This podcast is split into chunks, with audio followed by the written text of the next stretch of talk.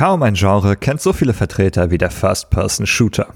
Aber gehören Spiele wie Portal oder Metroid Prime noch dazu? Welche Fähigkeiten brauchen wir, um sie erfolgreich zu spielen? Und wie wirken sie sich auf uns aus? All das und noch mehr besprechen wir im zweiten Teil unserer First-Person-Shooter Doppelfolge. Viel Spaß!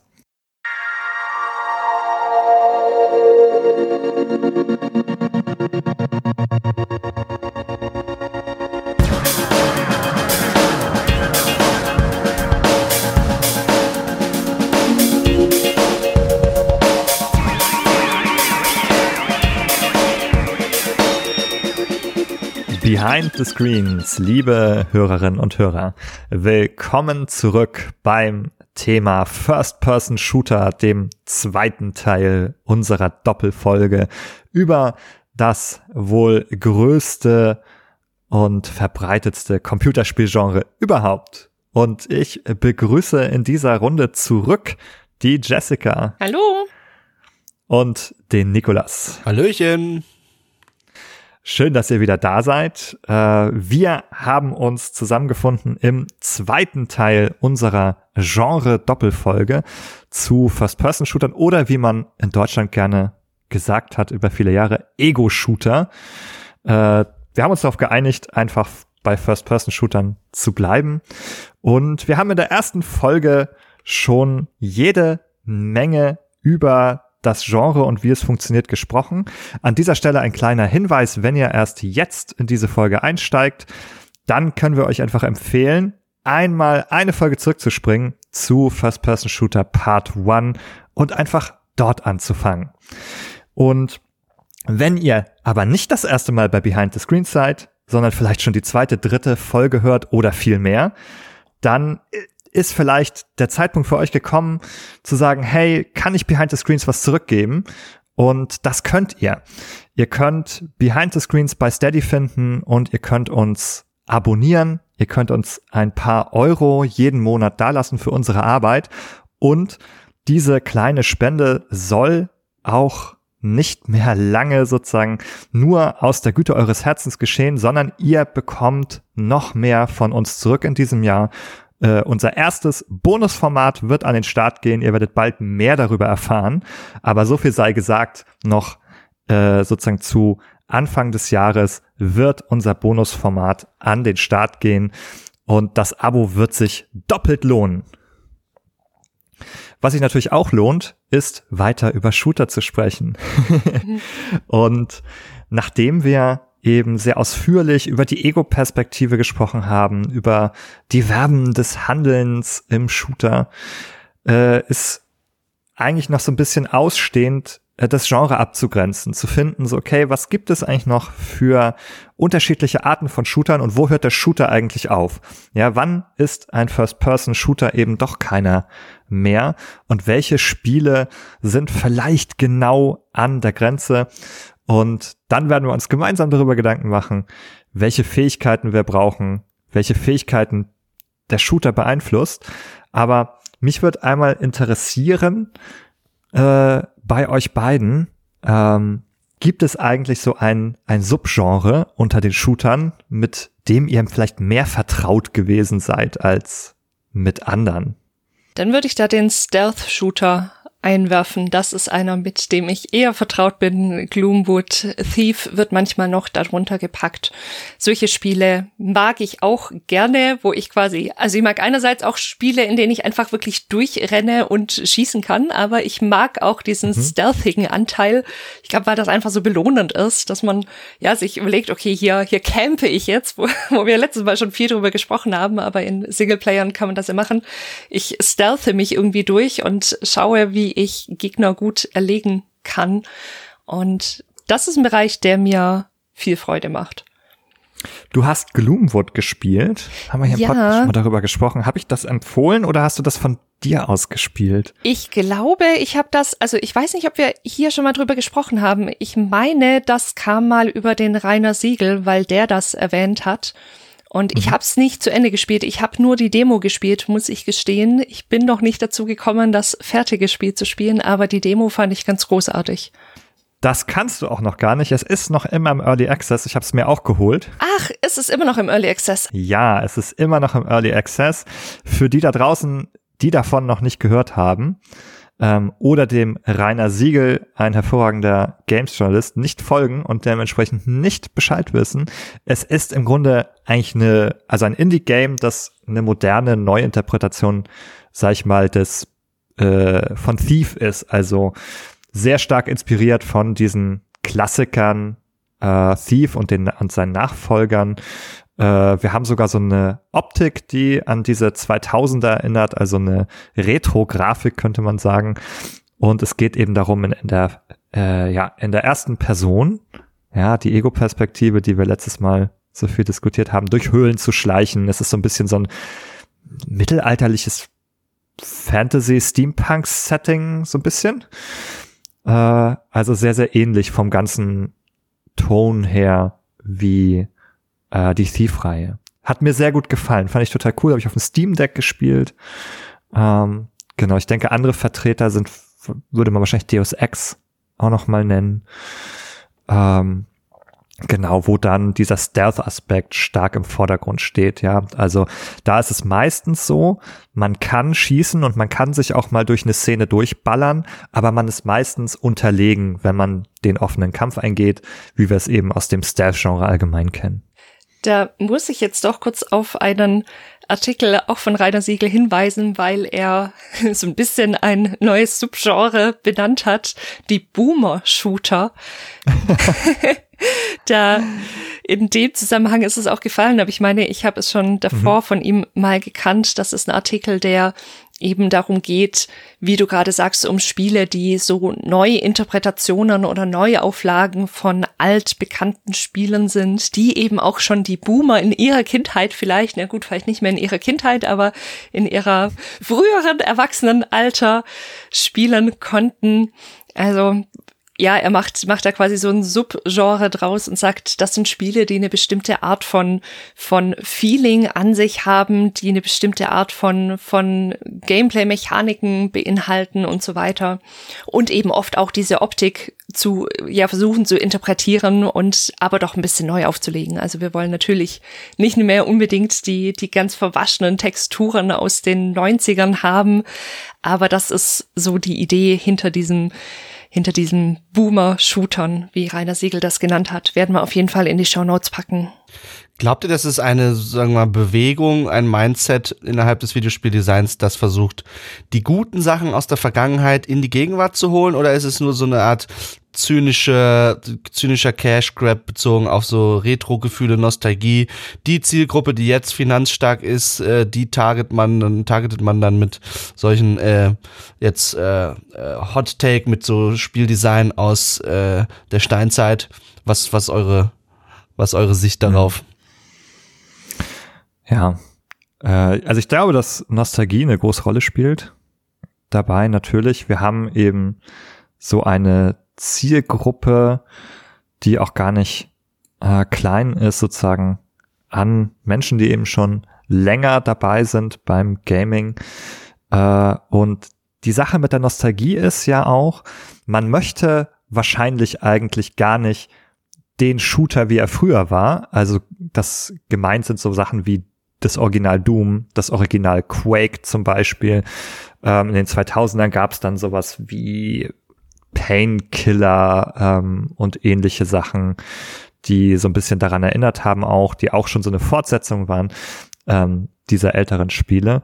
Und wir wollen, glaube ich, gar nicht diese Spiele, sondern wir wollen die Erinnerung, ne? Wir wollen das Gefühl, die, diese Erinnerungen und diese Gefühle sind aber verzerrt sozusagen. Das ist ein genereller Erinnerungseffekt.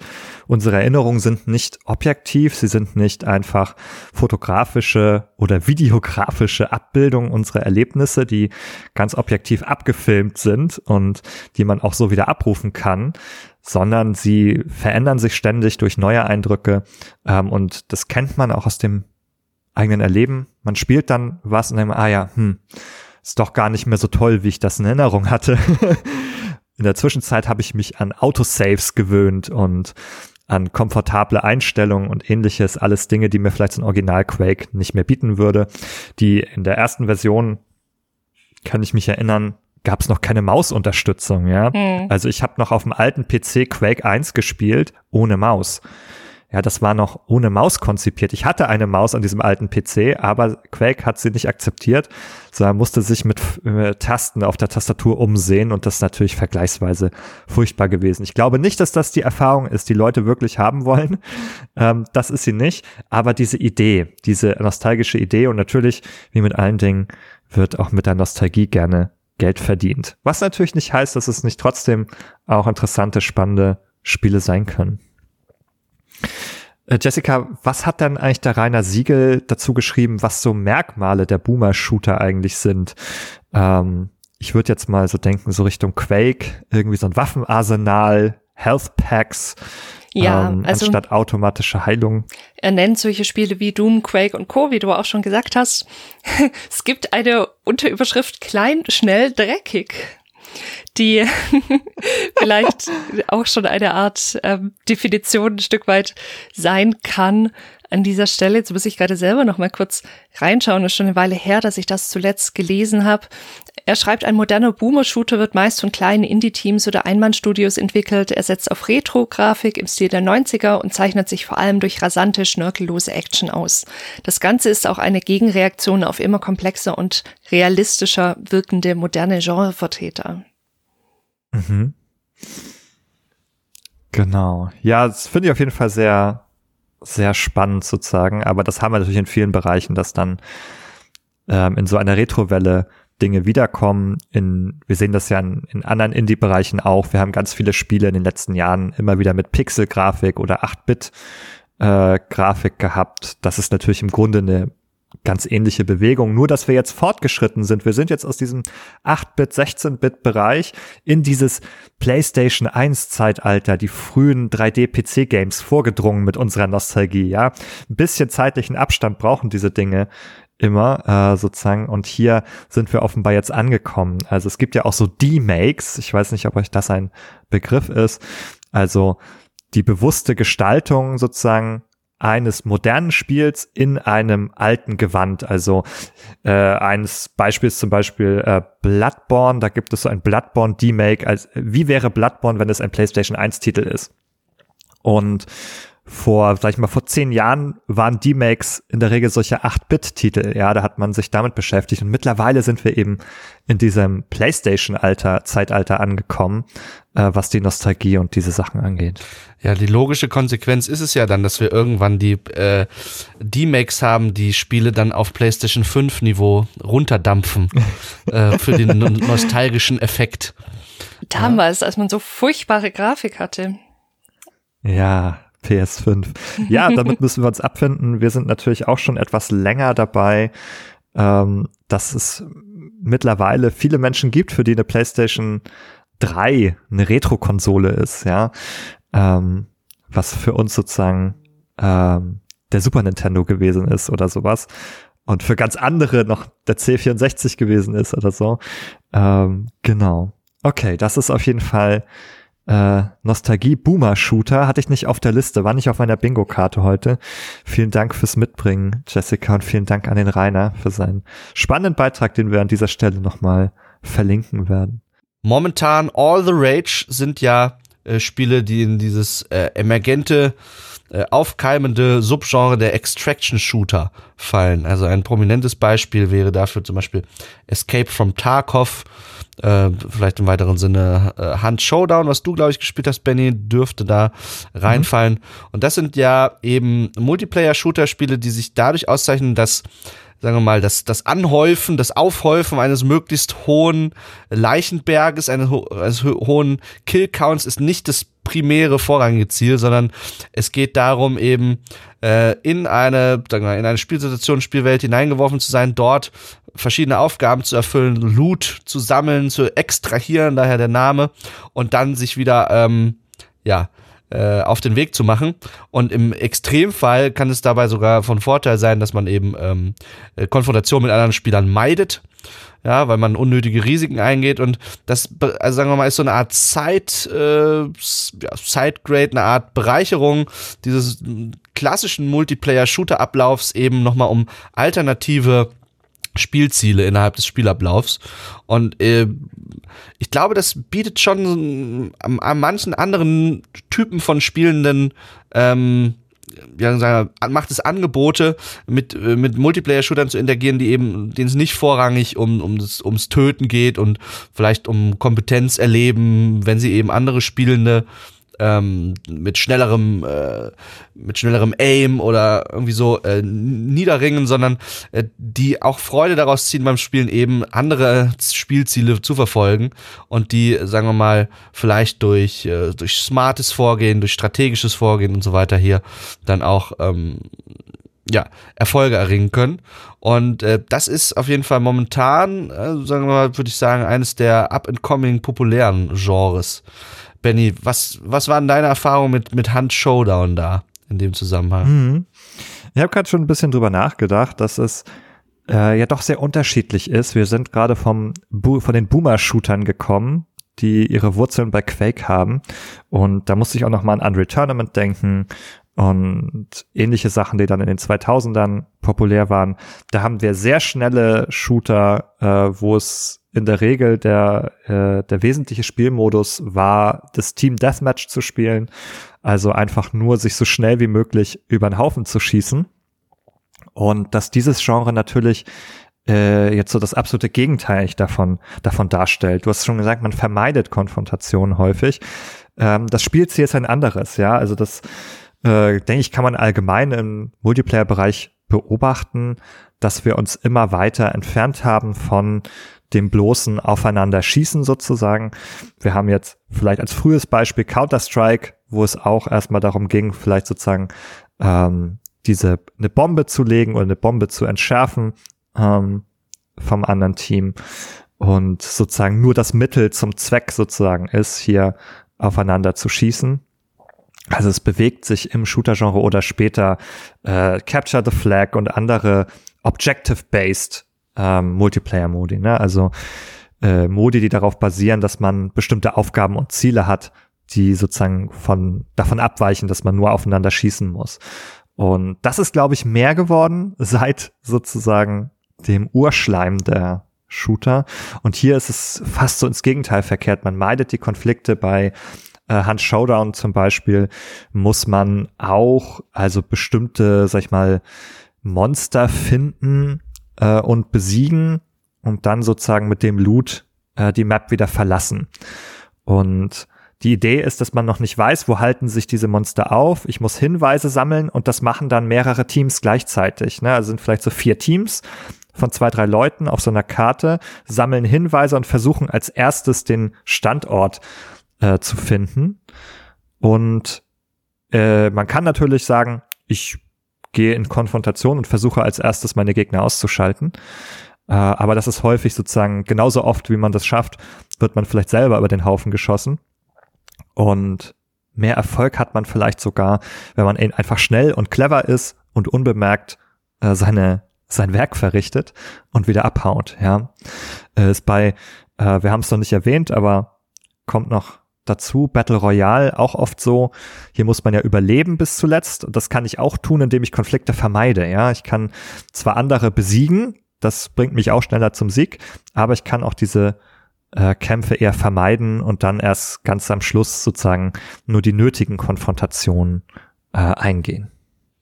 Ich glaube, dass dieses ähm, Einführen von zusätzlichen Spielzielen, was dann auch zur Herausbildung von diesen Subgenres ähm, führt, dass das einer der Gründe ist, warum sich quasi dieses Übergenre Shooter so einer nachhaltigen Popularität erfreut, weil es sich dadurch immer selber aktualisiert auf Game Design Ebene, ähm, immer wieder was Neues einführt und eben im Zweifelsfall eben auch breitere Angebote, wie ich erwähnt habe, an unterschiedliche Typen von Spielenden macht und dadurch, sagen wir mal, eine, eine, eine breite Zielgruppe auch äh, anspricht.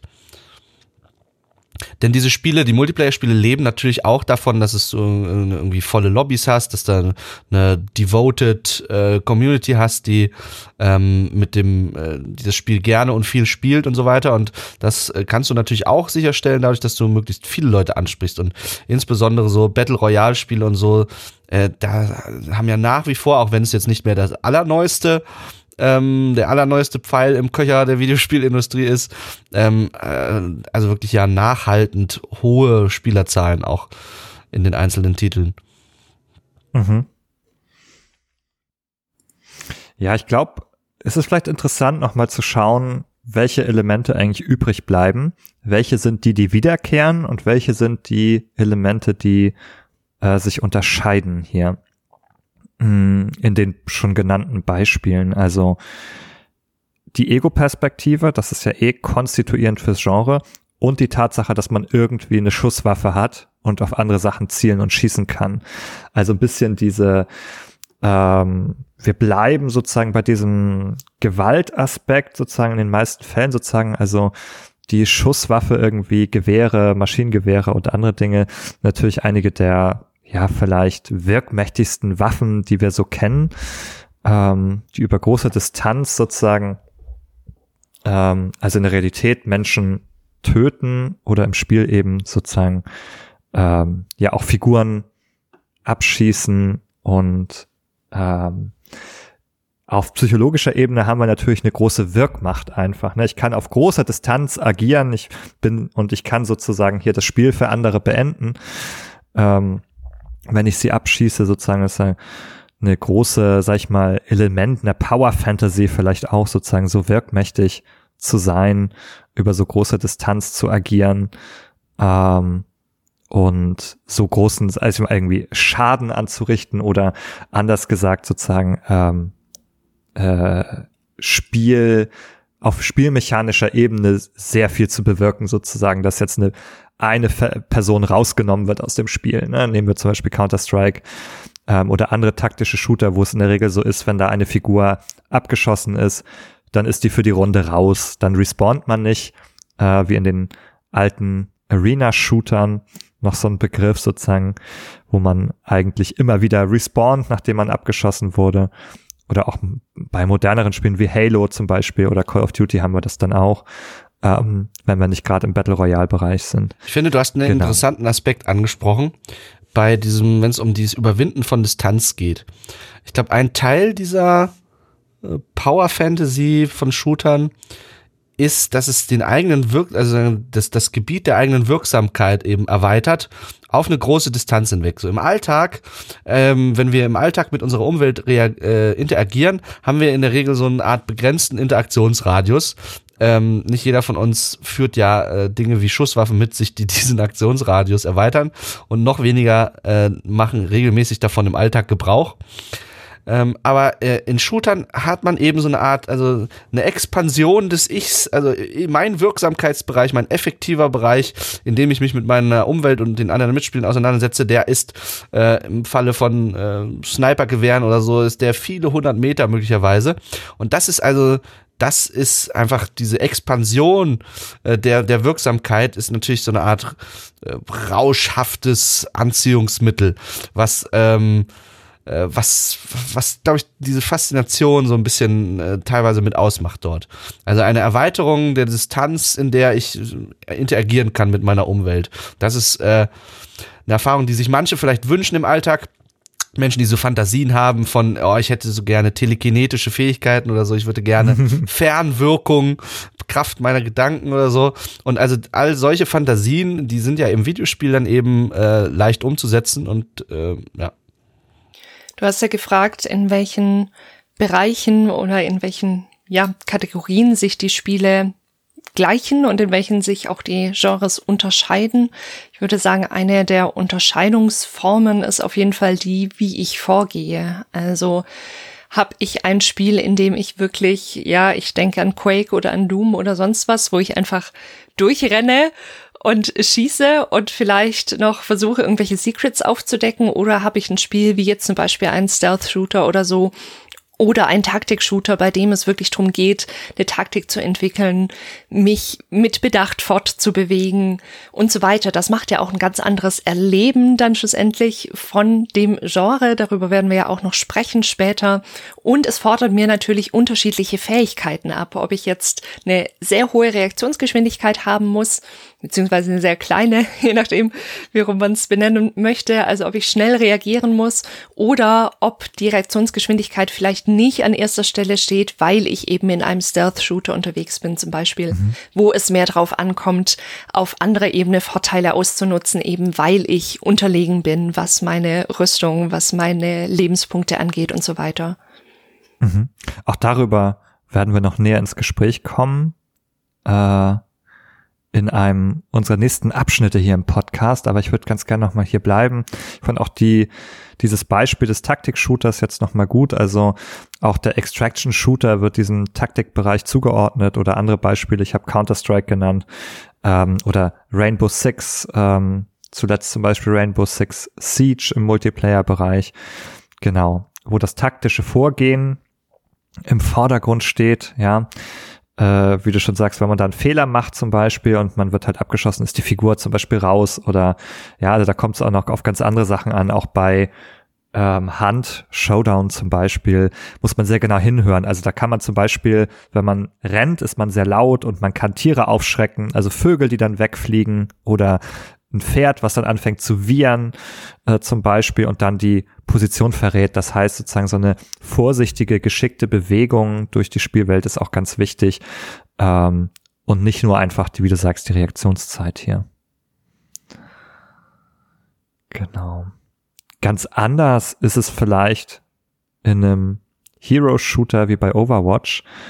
Ähm, da haben wir sozusagen vielleicht ein interessantes Element, dadurch, dass ich so unterschiedliche Figuren habe, äh, ist es nicht eine Anforderung. Ne? Also es ist nicht so, ich muss immer gut zielen können, sondern ich kann einfach eine Figur auswählen, bei der es mehr darauf ankommt, meine Teammitglieder im Blick zu haben und die frühzeitig zu heilen. Ähm, und da gibt es zum Beispiel klassischerweise bei Overwatch eine Figur Moira, mit der muss man kaum zielen. Die hat sozusagen Fähigkeiten, die automatisch äh, zielen bei Gegnern, aber nur auf geringere Distanz wirken. Äh, und äh, ansonsten kann man mit ihr heilen, sozusagen auch auf kurze Distanz sozusagen, aber beides so Elemente, da muss man nicht so viel zielen. Da geht's mehr so um den Überblick äh, über das Team, über das Spielfeld sozusagen.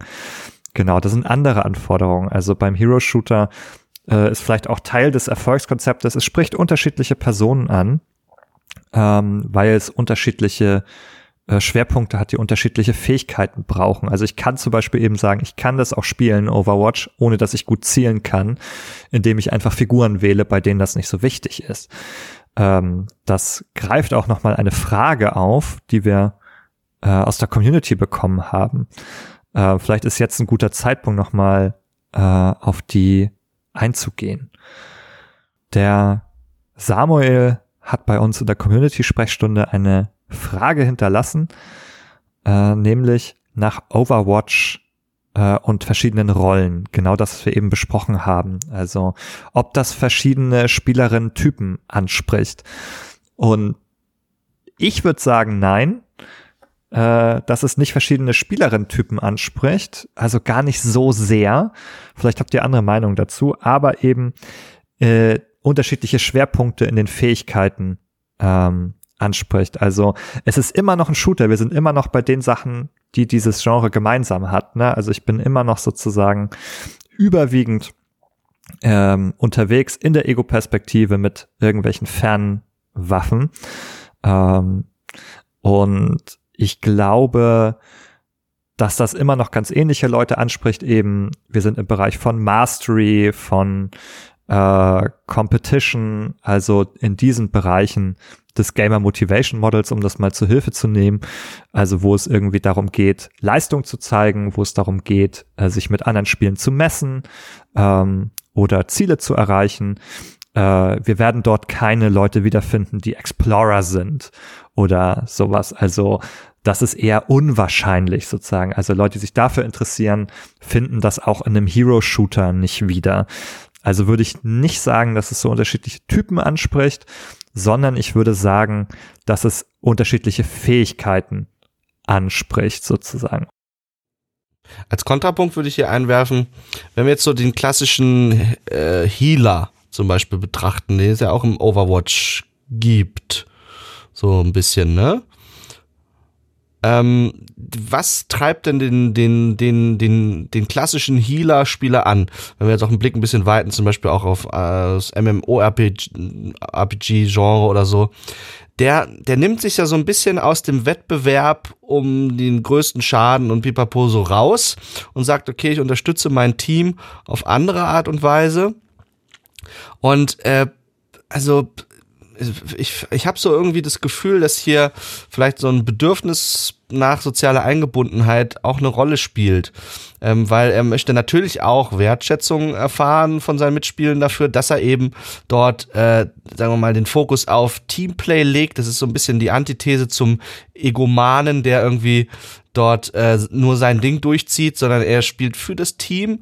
Das Gameplay besteht aus Handlungen, die, sagen wir mal, dem Team ähm, zugutekommen, wenn er sie unterstützt, supportet, bufft, heilt, etc. Und ähm, ja, ich glaube schon, dass das so eine Art eigenen spielenden Typen charakterisiert. Es gibt nämlich Leute, denen das völlig fremd ist, die niemals so einen Healer anfassen würden, äh, weil es für die langweilig ist. Die brauchen äh, das Adrenalin direkt an der Front irgendwie. Äh, die, die wollen eben den, ihren Kill-to-Death-Ratio optimieren und so weiter. Und ich, da ist schon so ein bisschen Ausdruck von unterschiedlichen Typen von Spielenden. Und in dem Fall würden, würden also diese Rollen in den Hero-Shootern machen dann schon auch Angebote letztendlich an unterschiedliche, also mindestens Präferenzen. Äh, Spielpräferenzen an bei den Spielenden. So wäre jetzt mein Gegenpunkt dazu. Mhm. Ja, es sind unterschiedliche Stile, also das schon. Ich, wenn ich aber mir zum Beispiel das Gamer Motivation Model ansehe, was es hier für Typen gibt, dann komme ich trotzdem zu den gleichen Ergebnissen für einen Healer ähm, wie auch für einen jemanden, der eher einen offensiven Hero spielt. Also wo ich vielleicht nicht bin in diesem Bereich Action gibt es Destruction. Also das Queen of Destruction wird man mit dem Healer nicht. Also dieser Teil fällt so ein bisschen raus. Aber der zweite Teil in Action ist Excitement. Ja, Fast-Paced Action, Surprises, Thrills. Das habe ich als Healer trotzdem auch. Ich muss schnell auf diese ganzen Situationen. Es ist immer noch ein aufregendes Spiel, wo ich schnell handeln muss, wo viel passiert. Es ist fast-paced. Ich muss alles im Blick haben und ähm, anstatt dass ich eben last minute oder rechtzeitig jemanden abschieße, muss ich rechtzeitig jemanden heilen. Also das ändert eigentlich an diesem äh, an diesem Aspekt nichts, äh, wenn ich drüber nachdenke. Bei dem Social glaube ich, ändert es auch nichts an der Competition. Im Social-Bereich haben wir Competition sehr stark. Ähm, ich nehme ein anderes Mittel zum Ziel. Ich möchte immer noch gewinnen. Ich möchte immer noch mich mit anderen messen. Ich möchte immer noch gewinnen.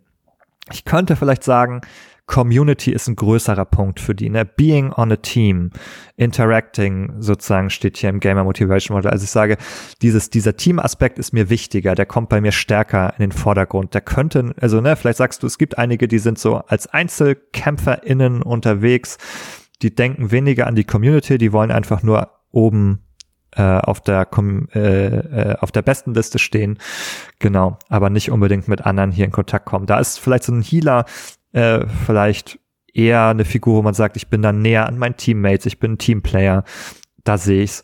Und dann habe ich eben noch diese Bereiche Mastery und Achievement, da sehe ich es genauso. Ähm, zum Beispiel, vielleicht kann ich sagen, ist sogar Strategy ein stärkerer Punkt für Healer, weil die strategischer arbeiten müssen, vielleicht als so ein Damage-Dealer, wobei man natürlich behaupten könnte, dass eigentlich das Team immer auch strategisch arbeiten muss. Genau. Und ansonsten, ja, also wenn ich das so auf dem Papier anschaue, sehe ich die Unterschiede nicht so stark. Ich denke auch, also gerade das Gamer Motivation Model ist ja auch gar nicht dafür ausgelegt, jetzt innerhalb eines Genres verschiedene Typen rausarbeiten zu wollen. Also das ist ja gar nicht der Anspruch, den ich jetzt zumindest sehe in diesem Modell, sondern die machen ja was Größeres auf, ja. Also schon was, was man dann natürlich auf verschiedene Genres anwenden kann.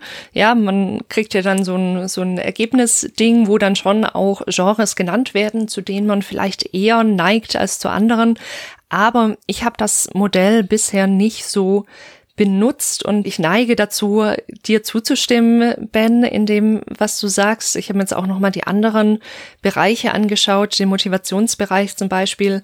Auch da würde ich sagen, ja, okay, vielleicht wenn wir uns zum Beispiel diesen Challenge-Bereich anschauen, das ist einer der vier Bereiche, die da genannt sind, in diesem Modell kann man vielleicht sagen, der eine oder der andere Charakter hat vielleicht eine größere Challenge oder es geht mehr darum, den Skill zu improven, also den eigenen Player Skill auch, mm, wo ich mehr lernen muss als bei einem anderen oder andere Dinge lernen muss. Aber hier schon dieses andere Dinge, ob ich jetzt das eine oder das andere lerne, darum, darum geht's in dem Modell gar nicht, sondern da wird die Unterscheidung getroffen, ist es ein Spiel, das skill-based ist oder ist es ein Spiel, das quasi easy fun macht mit einer niedrigschwelligen Unterscheidung, also mit einem niedrigschwelligen, ja, Learning Curve könnte man vielleicht sagen. Also ich muss hier nicht erst Großfähigkeiten entwickeln, um in das Spiel reinzukommen auf der Ebene wird unterschieden, aber ich glaube nicht so sehr, welche Rolle man jetzt zum Beispiel in einem Spiel hat.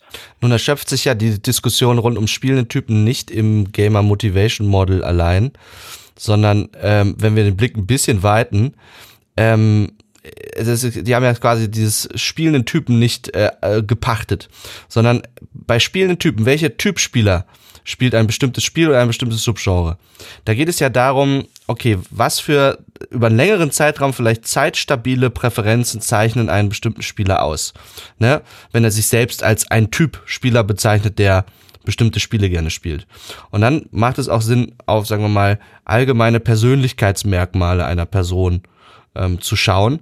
Und hier denke ich schon, um an mein Beispiel von vorn anzuknüpfen mit dem Healer, dass jemand, der vielleicht äh, eher fürsorgliche Persönlichkeitsanteile hat, dass der vielleicht, das ist jetzt die These, für die ich keine empirischen Daten habe aktuell, ähm, dass der eher dann dazu neigt, solche Rollen in den Spielen aus äh, einzunehmen, weil das eben auch seiner seinem Typ seiner Persönlichkeit entspricht. Jetzt un, also wenn wir den Blick wegwenden von diesem klassischen Player-Type-Modellen. Ja? Dann auf jeden Fall. Also ich glaube, da sind wir uns alle einig, dass natürlich verschiedene Menschen verschiedene Rollen eher gerne annehmen und sicher, wenn man da jetzt wirklich eine Studie machen würde, also den allen irgendwie so ein Persönlichkeitsinventar um die Ohren hauen und ähm, das abgleichen mit dem, was für Spiele oder was für Rollen in bestimmten Spielen Menschen gerne annehmen, dass es da sicher Korrelationen gibt. Also da sind wir uns, glaube ich, einig und es ist natürlich ein äh, wichtiger und richtiger Punkt. Wir sprechen so gerne über das Gamer Motivation Model, eben weil es empirisch einigermaßen wohl belegt belegt ist. Es ist für uns nicht nachvollziehbar, weil wir die Daten nicht sehen können, aber sie sagen, wir haben das aufgrund vieler hunderttausender Datenpunkte quasi zusammengestellt, dieses Modell, und so sieht's aus. Deswegen sprechen wir so viel darüber, aber es gibt natürlich noch ganz viele andere Modelle, die mehr oder weniger empirisch begründet sind. Auch das wäre vielleicht noch mal eine eigene Folge wert, aber da kann man davon ausgehen, dass es da auch Modelle gibt, die ganz anders an das Thema rangehen und die vielleicht diese Hypothese, die du gerade aufstellst und die sicher richtig ist, auch nochmal anders abstützt. Und wahrscheinlich gibt's auch Studien dazu. Ben, du hast ja Studien auch recherchiert. Hast du dazu was gefunden? Ich habe nicht direkt zu diesem Thema neue Studien gefunden. Leider. Ich würde trotzdem sozusagen gern kurz bei Obis Frage bleiben. Das ist ja der Grund, warum wir das Gamer Motivation Model und die Player Types hier nochmal äh, rausgeholt haben, weil das eben auch Teil der Frage war. Und das ist ja auch eine ne, eine plausible Frage, gibt es sozusagen hier bei den unterschiedlichen Rollen in Hero-Shootern unterschiedliche Präferenzen. Und ich würde vielleicht hier äh, zu dieser Diskussion gerade nochmal einen Aspekt hervorheben. Die Frage ist ja, auch wenn das jetzt auf Genre-Ebene immer noch ein Spiel ist, das mit Action und Excitement und ähm, sozialen Aspekten und Mastery-Aspekten arbeitet, stellen wir ja fest, dass es trotzdem einen Unterschied gibt sozusagen. Und ich glaube, dieser psychologische Unterschied, ja, also ich glaube, der psychologische Unterschied bei der Heilerinnenfigur ist viel größer ähm, als der tatsächliche Gameplay-Unterschied. Also, ne, ich habe es ja durchgeschaut, viele Sachen gleichen sich letzten Endes und Jessica meint ja auch, okay, ähm, es geht auch mehr sozusagen darum, dieses Genre zu beschreiben. Welche Angebote macht das Genre oder macht ein konkretes Spiel? und eine Passung sozusagen von den Motivationstypen im Gamer Motivation Model zu finden zu den Angeboten, die ein Spiel macht. Und ich glaube, dass eben diese Angebote auf Gameplay-Ebene sehr ähnlich sind. Ja, ich muss immer noch äh, fast-paced spielen. Ich habe ein bisschen Variation. Ich würde sagen so, ne, also bin ich mehr so auf der Destruction-Seite oder bin ich mehr so auf der Teamplayer-Community-Seite? Ich glaube, da finden wir so, da können wir ein bisschen was rausarbeiten, ne, haben wir gerade gemacht. Wo aber der wesentliche Unterschied ist, ist in dem Bereich Fantasy. Ich würde auf die Fantasy hin, hinweisen, ähm, die hier im Modell drin ist. Also da ist die Motivation eigentlich being someone else, somewhere else. Ähm, und das ist etwas, was ein Hero-Shooter, glaube ich, grundsätzlich gut anspricht. Ähm, diese Idee, ich bin eine bestimmte Figur. Ne, die haben Geschichten in Overwatch, ja, da kannst du comicweise lesen, was das für Menschen sind, was das für Figuren sind. Und das ist, glaube ich, etwas, das unterscheidet jetzt den Hero-Shooter vielleicht von einigen anderen, dass das für Leute eine Rolle spielt. Und dann spielt auch für die eine Rolle, in welche Figur schlüpfe ich. Ja, und wie handelt die? Ist es, ist es eine fürsorgliche Figur? Oder ist es ein gnadenloser Actionheld, der sozusagen immer an vorderster Front steht. Und diese Fantasy wird bedient. Ne? Also das eine ist die stärkere Power Fantasy vielleicht und das andere ist vielleicht eben eine Fantasy, die mehr mit Team, Zusammenhalt, äh, oder sowas zu tun hat. Ne? Also bin ich die Figur, die das Team zusammenhält ähm, in dieser Fiktion, in dieser Fantasy. Und ich glaube, das spielt hier ähm, nochmal vorrangig eine, eine Rolle sozusagen. Da unterscheidet es sich psychologisch sehr stark. Ne? Also welche Fantasie, welche Vorstellung geht bei mir dabei einher. Es ist immer noch ein fast-paced Spiel und es wird niemanden ansprechen, der fast-paced Shooter hasst sozusagen, das glaube ich einfach nicht in den meisten Fällen. Also da gibt es sozusagen ganz am Rande, ne, vielleicht Angebote wie Moira, wo man sagen kann, okay, da ist es dann, ne, vielleicht könnte das noch jemanden bekommen, eine Person, die sehr an der Fantasy interessiert ist und an dem Rest etwas weniger. Äh, genau. Ich finde, du hast eine sehr gute Beobachtung gemacht. Und ich äh, glaube, dieser Punkt mit der Fantasie ähm, ist auch, sagen wir mal, um so ein bisschen kritischeren Take hier noch reinzubringen, ähm, ist auch, sagen wir mal, verantwortlich für die hohen Umsätze, die das Genre möglicherweise generiert, äh, via äh, Skins und ähm, Lootboxen und ähnlichen. Ähm, weil diese Helden, ja, das ist ja quasi das ist so ein klassischer äh, Pull-Faktor in, auch in anderen Medien, wenn wir das ganze Marvel-Verse äh, angucken auf Comics-Ebene oder in Filmen und so weiter. Helden haben eine gewisse Strahlkraft, Anziehungskraft und äh, wir haben ja ein bisschen auch äh, mit Florian Nieser bereits über Helden, äh, Heldenkonstruktion und ähnliches gesprochen. Aber ich glaube, im Falle von Hero-Shootern ist es eben auch so, diese Fantasie, ich bin jetzt hier ein bestimmter Held, mit dem ich mich irgendwie vielleicht identifizieren kann. Da finden im weitesten Sinne Identifikationsprozesse statt. Ich wäre gerne jetzt der, eben der Powerful Healer oder äh, die Healerin und oder ich wäre jetzt gerne hier der, der Tank oder so, der, der allem widersteht. Und äh, diese, sagen wir mal, diese starke Anziehungskraft über diese Identifikation führt dann, glaube ich, schon mit dazu, dass dem einen oder anderen noch der zusätzliche Euro aus der Tasche gezogen wird, weil eben diese Fantasie dann noch äh, gefüttert wird durch den passenden Skin, durch äh, der, äh, den man vielleicht nur über Lootbox oder ähnliche Dark Patterns äh, vielleicht äh, seine Finger rankriegt. Und ähm, ja, das macht es warum wiederum auch attraktiv, Spiele in diesem Genre zu entwickeln äh, für die Entwickler in Publisher-Seite jetzt aus rein finanzieller Sicht. Natürlich ist das Ganze leichter gesagt als getan. Mhm. Ja, also dieser Fantasy-Bereich, der öffnet eben auch diese Design, Expression, ähm, Schiene, die wir in Creativity haben. Also ich kann so meinen eigenen Skin, der irgendwie genau meinen Vorstellungen von dieser Figur entspricht, äh, nehmen, um sozusagen da einen besonderen Ausdruck zu wählen, der mit meiner Fantasy äh, vielleicht übereinstimmt. Genau.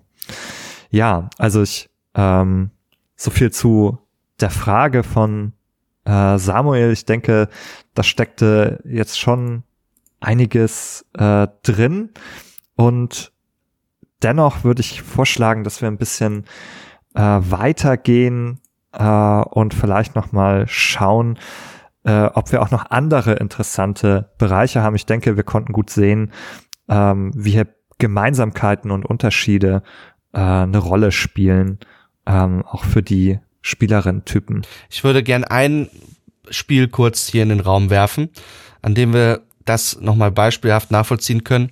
Und zwar gab es oder gibt es teilweise immer noch eine, manchmal eine Diskussion unter Spielenden rund um das Spiel Metroid Prime, ähm, ob dieses denn eigentlich ein First-Person-Shooter sei, so die ganz naive Frage in erster Näherung, äh, oder nicht.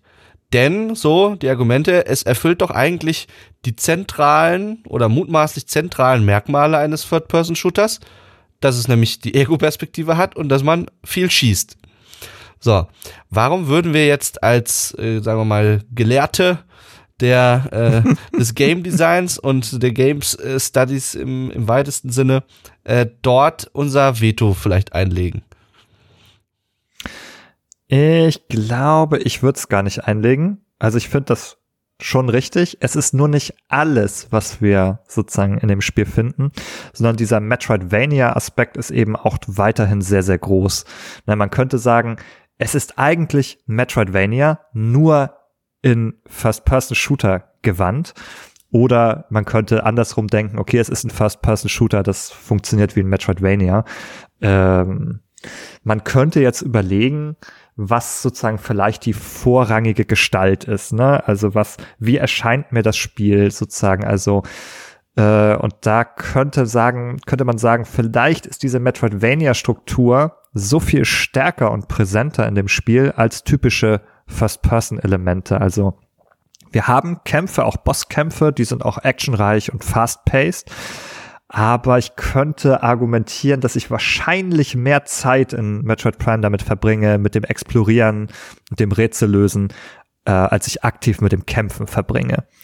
Ich könnte argumentieren, dass eben diese Struktur des Spiels einfach präsenter ist, dass die auch psychisch eine größere Rolle spielt, dass ich mich mehr damit befasse, wie komme ich von A nach B, wie überwinde ich hier die Hindernisse, äh, wie komme ich durch diese Welt weiter?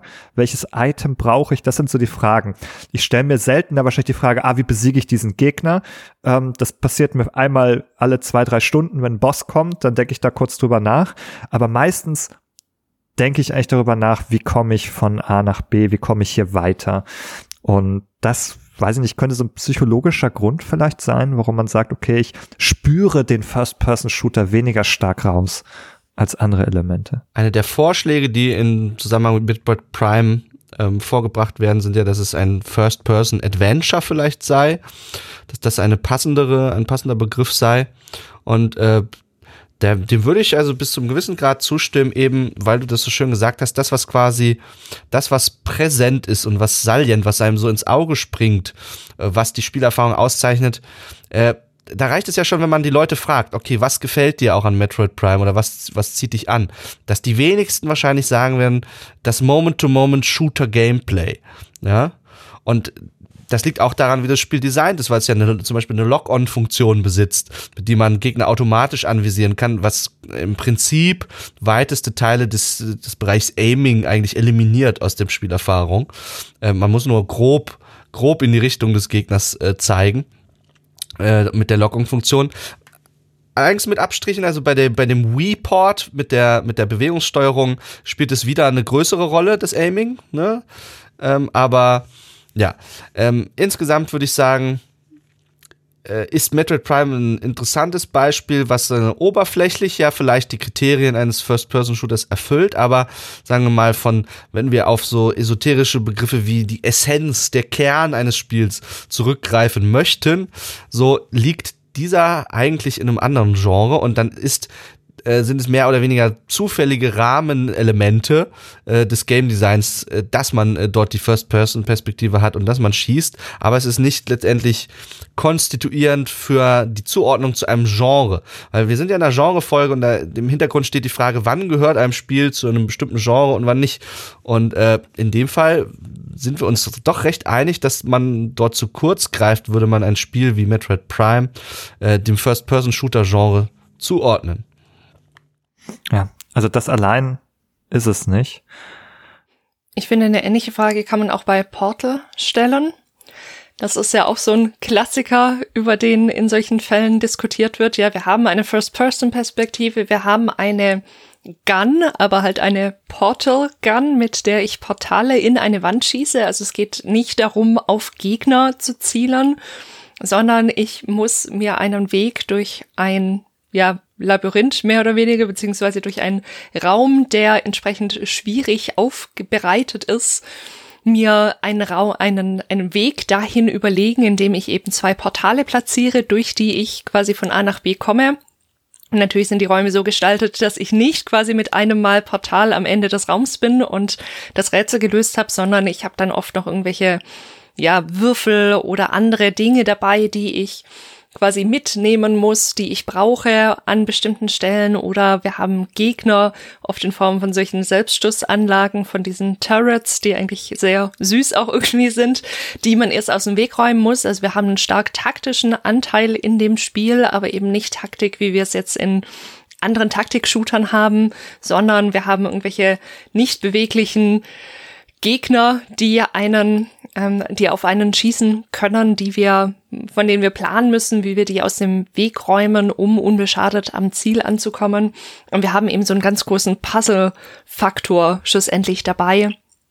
Und wir ja. haben eben diesen Destruction-Teil nicht wirklich drin. Also ja, wir müssen natürlich, wie gesagt, zum Beispiel diese Selbstschussanlagen aus dem Weg räumen. Dabei werden die meistens zerstört, aber es ist, es ist ein anderes Feeling und ich glaube, es bedient auch eine andere Fantasie, um da nochmal vorzugreifen zu dem, was wir in vielen anderen Shootern haben. Wir haben zwar auch das Kompetenzerleben, wir haben seltener diese Reaktionsgeschwindigkeitsgeschichte. Ab und an mal gibt es so Fälle, wo wir dann quasi ein Portal an die Decke schießen müssen und dann fallen wir aus diesem Portal raus und müssen gleich das nächste schießen, in das wir wieder reinfallen, um dann irgendwo anzukommen. Oder so, so, sowas gibt es, aber das ist eher selten. Mhm. Also ich finde auch der Puzzle-Aspekt ist hier viel, viel stärker. Also ich würde es eher Puzzle als Taktik nennen. Ja. In diesem Fall, du hast gesagt, ja, also diese fast-paced Action, die können wir bei Metroid Prime, wenn wir wollen, noch wiederfinden. Die finden wir hier eigentlich gar nicht mehr. Ne? Also dieser Aspekt des First-Person-Shooters ist wirklich so schnell zielen, gutes Aiming haben, ähm, in der Umgebung schnell zurechtfinden, 360 No-Scope, ähm, all diese Dinge, die finden wir nicht wieder. Äh, wir haben eher, wir haben Räume, ähm, die müssen wir eher genau, also nicht schnell, sondern genau untersuchen und herausfinden, wie sie funktionieren. Und hier hat es eben mit einem Puzzle-Game deutlich mehr gemeinsam. Und wie du sagst, man schießt Portale, ja, da ist das Schießen noch drin als Handlung, aber es meint eigentlich nicht dasselbe wie in anderen Bereichen. Und hier würde ich fast sagen, Portal ist für mich raus aus den Shootern. Ja. Es ist für mich, es ist First Person ohne Frage, aber es ist kein Shooter mehr. Es hat diese auf, auf bewegliche Ziele etwas abfeuern Elemente gar nicht mehr. Es hat die Action quasi gar nicht mehr. Und ein weiteres Argument, das ich anführen würde, ist, dass es auch äh, ein eigenes Genre begründet hat, kann man sagen. Es hat einige Spiele gegeben, die sozusagen in die Fußstapfen getreten sind, die spirituell dem äh, Portal nachfolgen, also ein eigener Nachfolger Portal 2, aber äh, ich denke, einer der bekanntesten Vertreter ist wahrscheinlich Cube, äh, was auch ein sogenanntes First-Person-Puzzle-Game ist. Ja, hier geht's immer darum, dass man sich in so einem Würfel, in einer würfeligen Umgebung befindet, äh, wo man sozusagen mit unterschiedlichen, einer Waffe, die unterschiedliche Fähigkeiten hat, sozusagen Würfel aktivieren und bewegen kann ähm, so wie es bei Portal eben die Portale sind, sind es hier die Würfel, mit denen man interagiert, um Rätselräume zu durchqueren, um herauszufinden, wie komme ich durch diesen Raum. Ne, ich will diese andere Tür erreichen. Was muss ich tun in diesem Raum? Ähm, und da geht es auch mehr darum, sozusagen die Logik dieses Raums zu verstehen und diese zur Verfügung stehenden Mittel, die man hat, zu nutzen, um durch diesen Raum zu kommen. Auf welcher Plattform spielt man Cube? Ja. Mir ist das tatsächlich nicht bekannt. Ich habe jetzt mal bei Steam hm. geschaut und es gibt enorm viele Spiele, die Cube heißen. Ähm, Vielleicht also können ist, wir das verlinken ja, tatsächlich in den Show Notes. Also es ist dasjenige Spiel, das sozusagen abgekürzt ist Q.U.B.E. Ah. Ähm, und davon gibt es auch einen Nachfolger Teil 2. Also auch davon gibt es zwei Titel. Äh, und das kriegt man auf jeder Plattform. Ihr kriegt es auf Steam, äh, auf jeden Fall auf Xbox und PlayStation-Plattformen. Bei der Switch bin ich mir gerade nicht sicher. Könnte sein, könnte nicht sein. Das müssen wir nochmal nachschauen. aber insgesamt kriegt ihr beide Teile auf den allermeisten ja, Plattformen. Gefunden. Genau. Nice, gibt sogar eine Demo bei Steam kostenlos. Ja, also das kann ich sehr empfehlen. Ähm, ich habe Anti-Chamber ist ein Spiel, das ich damals gespielt habe. Nur ein paar Namen hier nochmal zu nennen zu diesem Puzzle-Bereich. Ist alles First Person, aber wir sind weg vom Shooter und hin zum äh, Puzzeln. Ja, bin ich, bin ich ganz deiner Meinung auch. Ja. The Talos Principle fällt ebenfalls in den Bereich der First-Person-Puzzler. Dort liegt die Assoziation zum äh, First-Person-Shooter aber noch weiter weg, weil eben schon die Waffe dann gar nicht mehr zentraler Teil mhm. des Gameplays ist, sondern wirklich nur noch genau. die First-Person-Perspektive. Und damit sind wir aber auch ein bisschen außerhalb des Scopes der heutigen Folge, in der wir uns ja auf die First-Person-Shooter weiterhin konzentrieren wollen. Genau, also Portal ist noch so der Grenzfall, über den man sprechen kann, Cube vielleicht auch, aber dann hört es spätestens auf. Talos hat dann sozusagen embraced dann wirklich ne, das Genre, also schmeißt sich voll hinein in die Idee des Puzzlens und sagt, da brauchen wir jetzt nicht mal mehr den Anschein äh, einer, einer Waffe sozusagen, genau. Ähm, sehr, sehr gute, sehr, sehr gute Beispiele, Portal auch, denke ich. Ich habe noch zwei Dinge mitgebracht, sozusagen, die sich auch so in den Grenzen bewegen.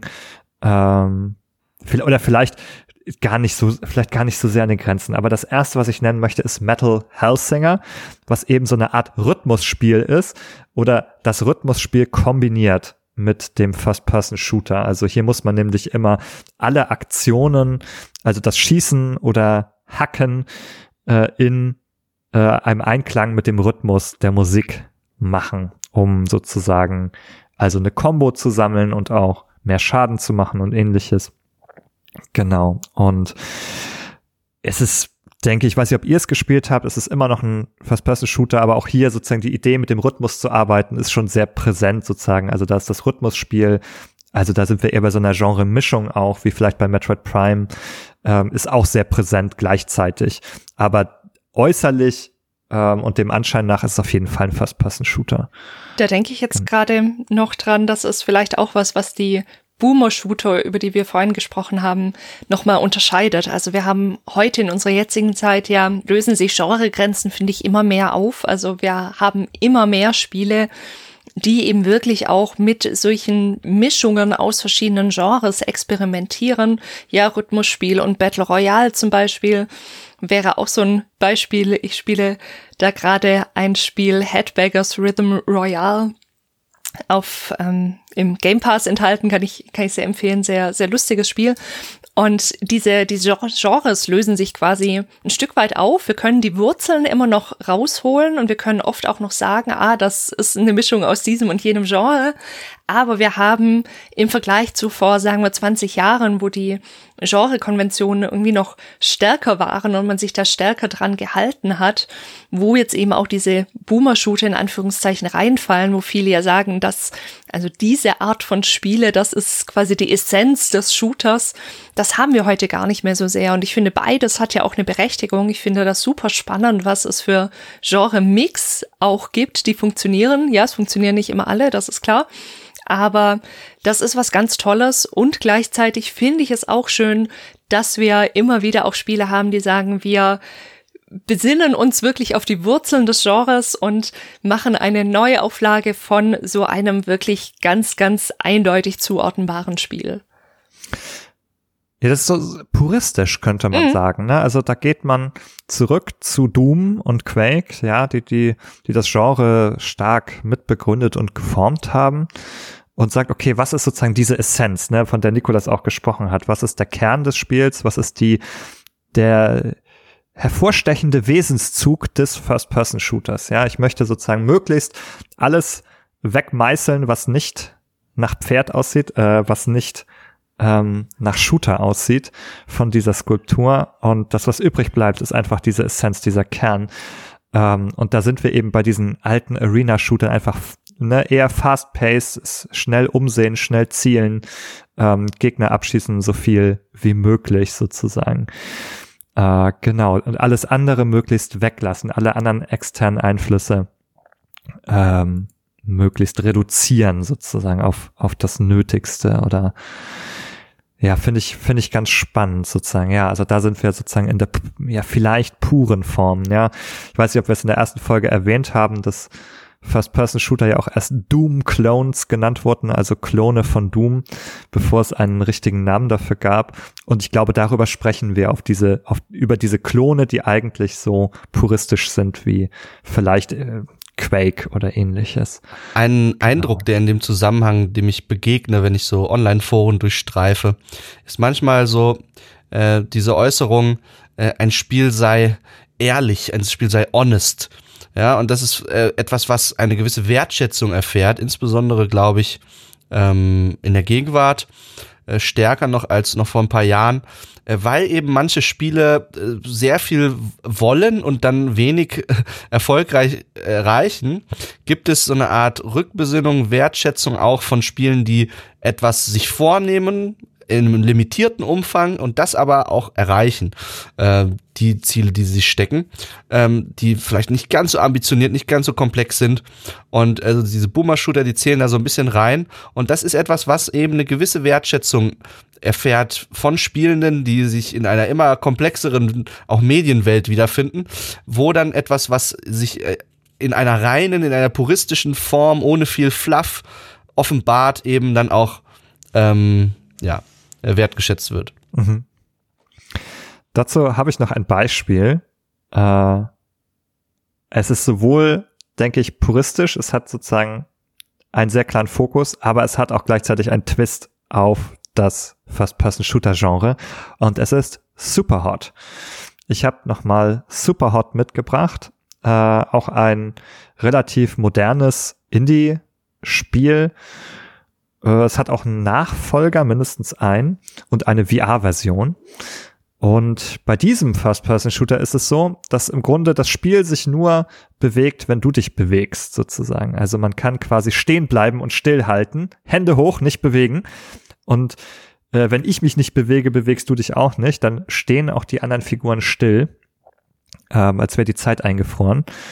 Und das ist sowohl ein First-Person-Shooter, aber es nimmt auch wieder einige Elemente so raus. Ne? Es ist wirklich, das ist fast wie so ein Meta-Kommentar. Das ist fast so selbstreflexiv auf das Shooter-Genre zu sagen, ha, jetzt kann ich einfach Pause machen, mich in Ruhe in der Szene umsehen äh, und dann in Ruhe sozusagen mir überlegen, wen schieße ich jetzt wie ab. Da wird's ganz taktisch. Okay, schieße ich erst den ab, ne? Und dann Ne, ich muss nicht schnell reagieren. Das fordert das Spiel nämlich überhaupt nicht an dieser Stelle, sondern ich muss mich gut in Ruhe umsehen, vielleicht in einer Szene, und dann kann ich meinen Zug planen. Ja, es ist fast, es ist eine Vorstufe zum rundenbasierten Shooter. Ähm, aber dann muss ich noch mal in Echtzeit handeln, sozusagen. Und das finde ich irgendwie ganz spannend. Es nimmt eigentlich so ein charakteristisches Merkmal raus, ist aber irgendwie immer, also, ne, erweckt immer noch den Anschein sozusagen des Shooters. With a twist. Mir fallen keine anderen Worte tatsächlich dazu ein. Würdet ihr sagen, das zählt? Ist das noch ein First-Person-Shooter? Es nimmt vielleicht ein bisschen, also ich, ich habe ich hab's nicht gespielt, ich habe davon gelesen, weil du ja, das sei an dieser Stelle erwähnt, einen Artikel bei Wasted geschrieben hast mit dem Titel Kamillentee im Kugelhagel, die fünf besten Shooter für alte Leute. Untertitel Peng, du bist nicht tot. Hm, ich kann mir das noch nicht so richtig vorstellen. Also ist das, ist das was, was man häufig benutzt, dass man diesen ja. Time Freeze macht? Oder ist das eher was, was man so in, in Ausnahmesituationen, wenn man jetzt echt überlastet ist? Also ich frage wegen dieser fast-paced Action, die wir ja so ein bisschen als eins der konstituierenden Merkmale jetzt aufgenommen haben. Ist das noch da oder ist das ein völlig anderes Spielerleben dadurch? Ich würde sagen, es ist ein anderes Spiel erleben. Also es, das hybridisiert das so ein bisschen. Du hast natürlich ein bisschen, ne, du kannst dich bewegen und Dinge passieren in Echtzeit, aber man nutzt es schon sehr viel. Man mhm. muss es auch nutzen, um gut durchzukommen. Ähm, genau, also das ist verändert sozusagen schon Ne, das ist eben, deswegen ist das, ist das ein Ding. Deswegen ist dieses Spiel ein Ding, weil es sozusagen diesen Twist schafft auf den, auf den Shooter, weil es sozusagen dieses Gimmick, ja, man könnte es ein Gimmick nennen, aber es verändert dieses Spielgefühl schon nochmal. Also es, ich würde sagen, es ist ein Shooter mit dem Twist sozusagen. Also es verändert Teile sehr stark im Spielgefühl, aber behält noch genug bei, um das Feeling, weil ich muss immer noch, also ich ziele immer noch auf Sachen, ne, die sich prinzipiell bewegen können. Ähm, ich schieße noch auf Leute, sozusagen. Äh, das, das passiert noch. Äh, es ist sozusagen nur, ja, dass diese ganz schnelle Action, die ist raus, aber das Zielen und Schießen ist noch da. So, also mir wird das noch reichen, damit ich das, also das ich noch als. Shooter mhm. empfinde. Das äh, war es bei mir tatsächlich mit den äh, möglichen Grenzfällen. Ich weiß nicht, ob ihr noch mehr mitgebracht habt, äh, über das ihr sprechen möchtet. Denn ansonsten können wir fortschreiten zu unserem nächsten Punkt. Auch das ist ein Klassiker der Genrefolge. Wir wollen uns einmal Gedanken machen, welche unterschiedlichen Fähigkeiten wir eigentlich brauchen. Und ein paar davon hast du vorhin schon angesprochen, Jessica, äh, als wir auch bei den unterschiedlichen Unterformen äh, des Shooters gewesen sind. Ähm, du hast die Aufmerksamkeit, glaube ich, genannt. Ähm, welche Arten von Aufmerksamkeit brauchen wir denn? Das kann man, glaube ich, vorwegnehmen. Wir können in der Psychologie unterschiedliche Arten von Aufmerksamkeit unterscheiden. Genau, also generell ist es so, äh, dadurch, dass äh, viele Shooter-Spiele ähm, eben einen schnellen Spielrhythmus quasi haben, muss man häufig viele zeitkritische Entscheidungen treffen. Und äh, was ist die Entscheidungsgrundlage, die einem zur Verfügung steht, wenn man äh, Videospiele allgemein spielt, aber im Shooter im Speziellen ist. Man muss natürlich äh, einen Eindruck haben von der Spielsituation. Wie gewinnt man den? Man äh, in der Regel äh, mit dem Blick durch die First-Person-Perspektive auf die Welt. Und zwar gelingt es dann äh, den Menschen ja in der Regel nicht alle Details einer Szene, einer Spielszene gleichzeitig wahrzunehmen, sondern äh, der Mensch funktioniert ja so, dass er sich zwangsläufig eben immer nur auf bestimmte Aspekte äh, des Geschehens fokussiert. Ne, das ist ein bisschen wie, als würde man in die Dunkelheit einen geistigen Scheinwerfer werfen, der eben immer zu jedem beliebigen Zeitpunkt nur bestimmte Dinge an und beleuchtet und äh, alle anderen Dinge treten dann in den Hintergrund. Das ist ein Aspekt menschlicher Aufmerksamkeit, der sich äh, selektive Aufmerksamkeit nennt. Und äh, der kann auf verschiedenen Sinnesebenen auch, sagen wir mal, realisiert sein. Also es vorrangig natürlich auf visueller Ebene, dass man eben ähm, auf bestimmte Dinge, zum Beispiel Dinge, die sich schnell bewegen in einer ansonsten statischen Szene, da wird dann unwillkürlich die Aufmerksamkeit drauf gelenkt, aber man darf den Blick auch gerne weiten. Das Ganze gilt natürlich auch, sagen wir mal, auf akustischer Ebene. Auch dort können, äh, sagen wir mal, Informationen äh, vorliegen in einer Spielsituation, die die Aufmerksamkeit der Spielenden lenken auf äh, bestimmte Aspekte des Spielgeschehens. Also zum Beispiel höre ich hinter mir einen Schuss, ne, also ich kann das auch, sagen wir mal, räumlich lokalisieren, entweder weil ich den Surround-Sound habe oder weil das die Stereobühne mir so kommuniziert oder weil andere psychoakustische Tricks äh, dazu führen, dass ich äh, auch äh, auditiv bestimmte Gefahrensignale zum Beispiel lokalisieren kann. Ähm, aber häufig findet es also eher auf visueller Ebene statt. Äh, das sind also Aspekte von selektiver Aufmerksamkeit. Wir können uns zu jedem beliebigen Zeitpunkt immer nur auf eine oder maximal eine, eine kleine Handvoll Dinge konzentrieren und äh, alle anderen Dinge treten automatisch ein bisschen in den Hintergrund. Und man könnte das jetzt als Limitation auffassen, natürlich, des menschlichen Geistes. Äh, es ist aber letztendlich auch, sagen wir mal, äh, zum großen Vorteil, weil es eben den Cognitive Load reduziert, den, den, den wir haben. Also äh, es überfordert uns dadurch nicht, denn es wäre eine Überforderung, würden wir alle Dinge, äh, allen Dingen ein gleich großes Maß an Aufmerksamkeit schenken, dann haben wir eine Situation, wo, die wir gar nicht mehr mental handeln können, denn unser menschliches Gehirn als Computer aufgefasst hat eben auch nur begrenzte Ressourcen, Rechenleistung. Und äh, ja, diese Anforderungen an unseren Computer in unserem Kopf, äh, die sind dann im Shooter-Genre, sagen wir mal, doch recht hoch auf der Aufmerksamkeitsseite, weil ähm, äh, die Reaktion auf Gefahrenreize, auf den Gegner oder so, die muss in der Regel in Sekunden schneller erfolgen.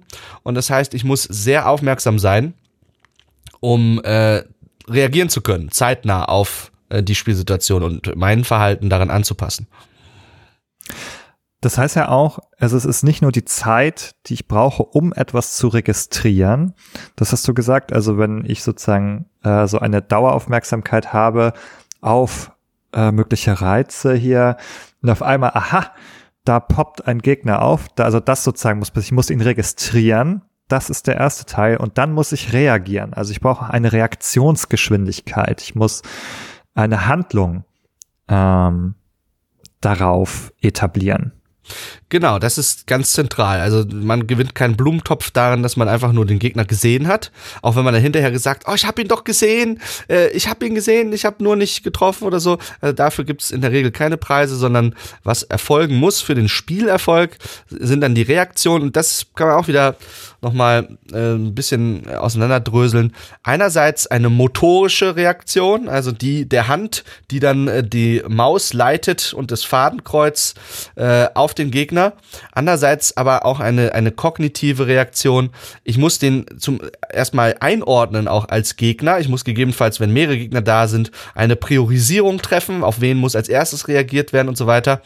Und äh, diese Dinge sind auch häufig miteinander verknüpft. Dann spricht man eben von ähm, kognitiven motorischen Fähigkeiten, die dort gefragt sind, äh, weil ähm, ich habe in der Regel dort nur begrenzt Zeit, wirklich drüber nachzudenken, welche Bewegung ich jetzt als nächstes ausführe. Das sind in der Regel, sagen wir mal, eine, eine verknüpfte Reaktion.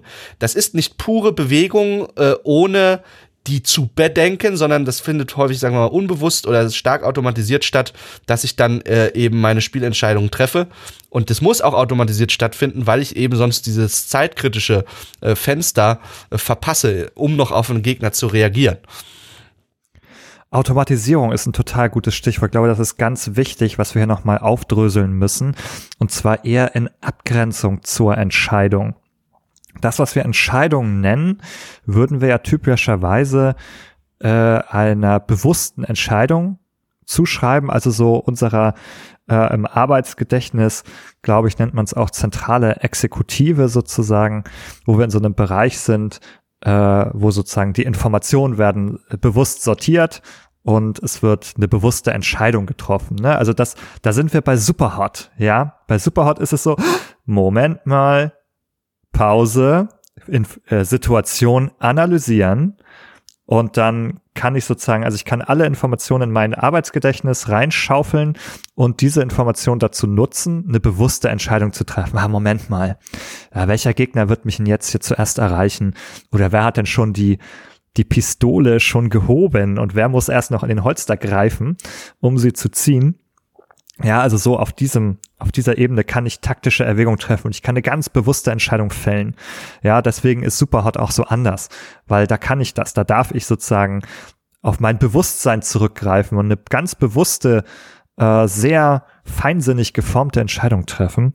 Äh, das ist ansonsten eben im Shooter nicht der Fall. Du hast es ähm, automatisch genannt und man könnte es auch Gewohnheit nennen. Eine gewohnheitsmäßige automatische Reaktion äh, zu zeigen, weil, äh, warum ist das wichtig? Weil es viel zu lange dauern würde. Ne? Du hast gesagt, also wenn ich jetzt erst darüber nachdenke, wen ich abschießen soll, dann bin ich schon umgeschossen. Ja, dann bin ich zu spät, Pech gehabt. Das heißt, diese bewusste Entscheidung, ähm, die äh, sozusagen, über die muss ich hinauskommen. Ich muss sozusagen äh, eine automatisierte, gewohnheitsmäßig stattfindende eine automatische Reaktion etablieren auf bestimmte Reize, auf bestimmte Situationen. Das ist das, was auch Sportler machen. Ja, das werden, man spielt immer wieder die, in Trainings die gleichen Situationen durch, damit dann im Fußball der Abwehrspieler nicht darüber nachdenken muss, wie er sich verhalten soll, sondern der sieht eine bestimmte Situation und handelt wie automatisch ähm, ausgelöst direkt. Ähm, und das ist sozusagen eine Einübung, ein Lernen sozusagen, bis es ins äh, prozedurale Gedächtnis übergeht und eine automatische Handlung ausgelöst wird, einfach von der Situation. Ne? Also so ein bisschen sind wir auch im Bereich der Konditionierung. Ich komme in eine bestimmte Situation, die Situation ist ein Reiz und dieser Reiz löst bei mir eine Reaktion aus, sozusagen, eine eingeübte, gelernte äh, Reaktion. Äh, es gibt zum Beispiel Studien auch zu Feuerwehrleuten aus den USA ähm, und dabei hat man herausgefunden, dass die auch nicht äh, keine bewussten Entscheidungen treffen, wenn sie vor einem brennenden Haus stehen, sondern dann laufen Automatismen ab. Ja, wenn das Haus auf eine bestimmte Weise, wenn es eine bestimmte Größe hat und ein bestimmtes Gebäude ist, ja, wird geprüft, okay, sind noch andere Eingänge oder äh, wie auch immer. Aber das sind keine Entscheidungen, die gefällt werden müssen. Das würde auch zu lange dauern in so einer Notsituation. Die sind alle bereits automatisiert.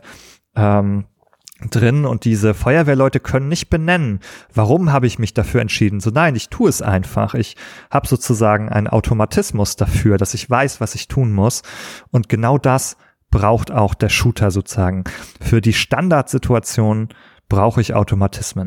Im Zusammenhang mit diesen äh, Reaktionen, die, sagen wir mal, durch, durch Übung und so weiter in das Unbewusste verlagert werden, die können ja, sagen wir mal, sehr kleinschrittige, kleine Sachen sein. Es können aber wirklich komplexe Handlungsabläufe sein, die dann quasi, äh, da wird nur der Startknopf der interne gedrückt und dann laufen die auf eine bestimmte Art und Weise ab.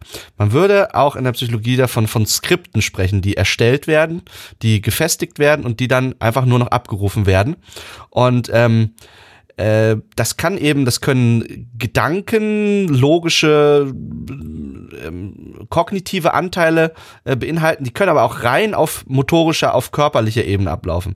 Wenn wir uns zum Beispiel so ähm, angucken, so bestimmte Trainingsmaps für bestimmte Shooter, äh, wo es zum Beispiel darum geht, äh, Spray-Patterns verschiedener Waffen, ähm, ja, sagen wir mal, zu verinnerlichen und eine automatische Kompensationsreaktion äh, mit der Maus einzuüben, um also den äh, das, das Spray-Pattern, das teilweise auch durch, durch äh, den Rückstoß, den simulierten der Waffe erzeugt wird und so, äh, um äh, das zu kompensieren.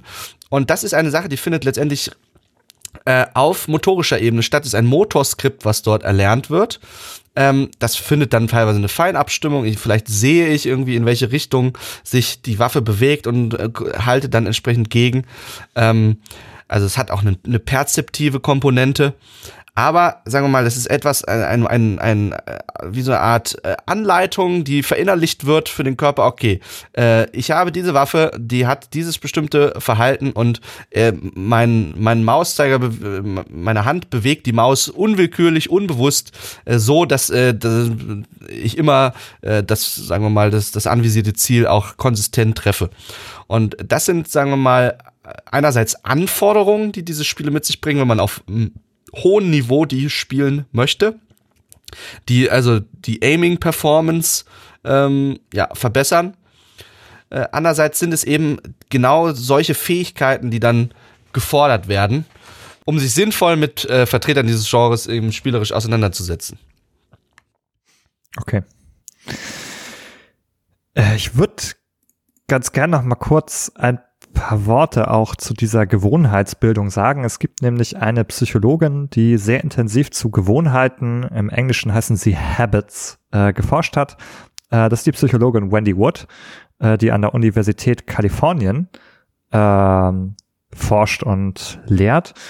Und ihre, äh, ihr Forschungsteam hat in den letzten Jahrzehnten halt sehr viel zu Gewohnheiten geforscht und dieses Team hat zum Beispiel herausgefunden, dass etwa die Hälfte aller unserer alltäglichen Tätigkeiten unbewusst ablaufen und automatisch ähm, oder gewohnheitsmäßig, wie sie das beschreiben würde. Das heißt also, du hast ja auch gesagt, es sind teilweise komplexe Handlungen, die einem abgefordert werden und das kann man aber durchaus vielleicht in der Retrospektive an sich selber beobachten, dass man sehr, sehr viel automatisch tut und dass viele Dinge davon auch mehr oder weniger komplexe Handlungen äh, sein können.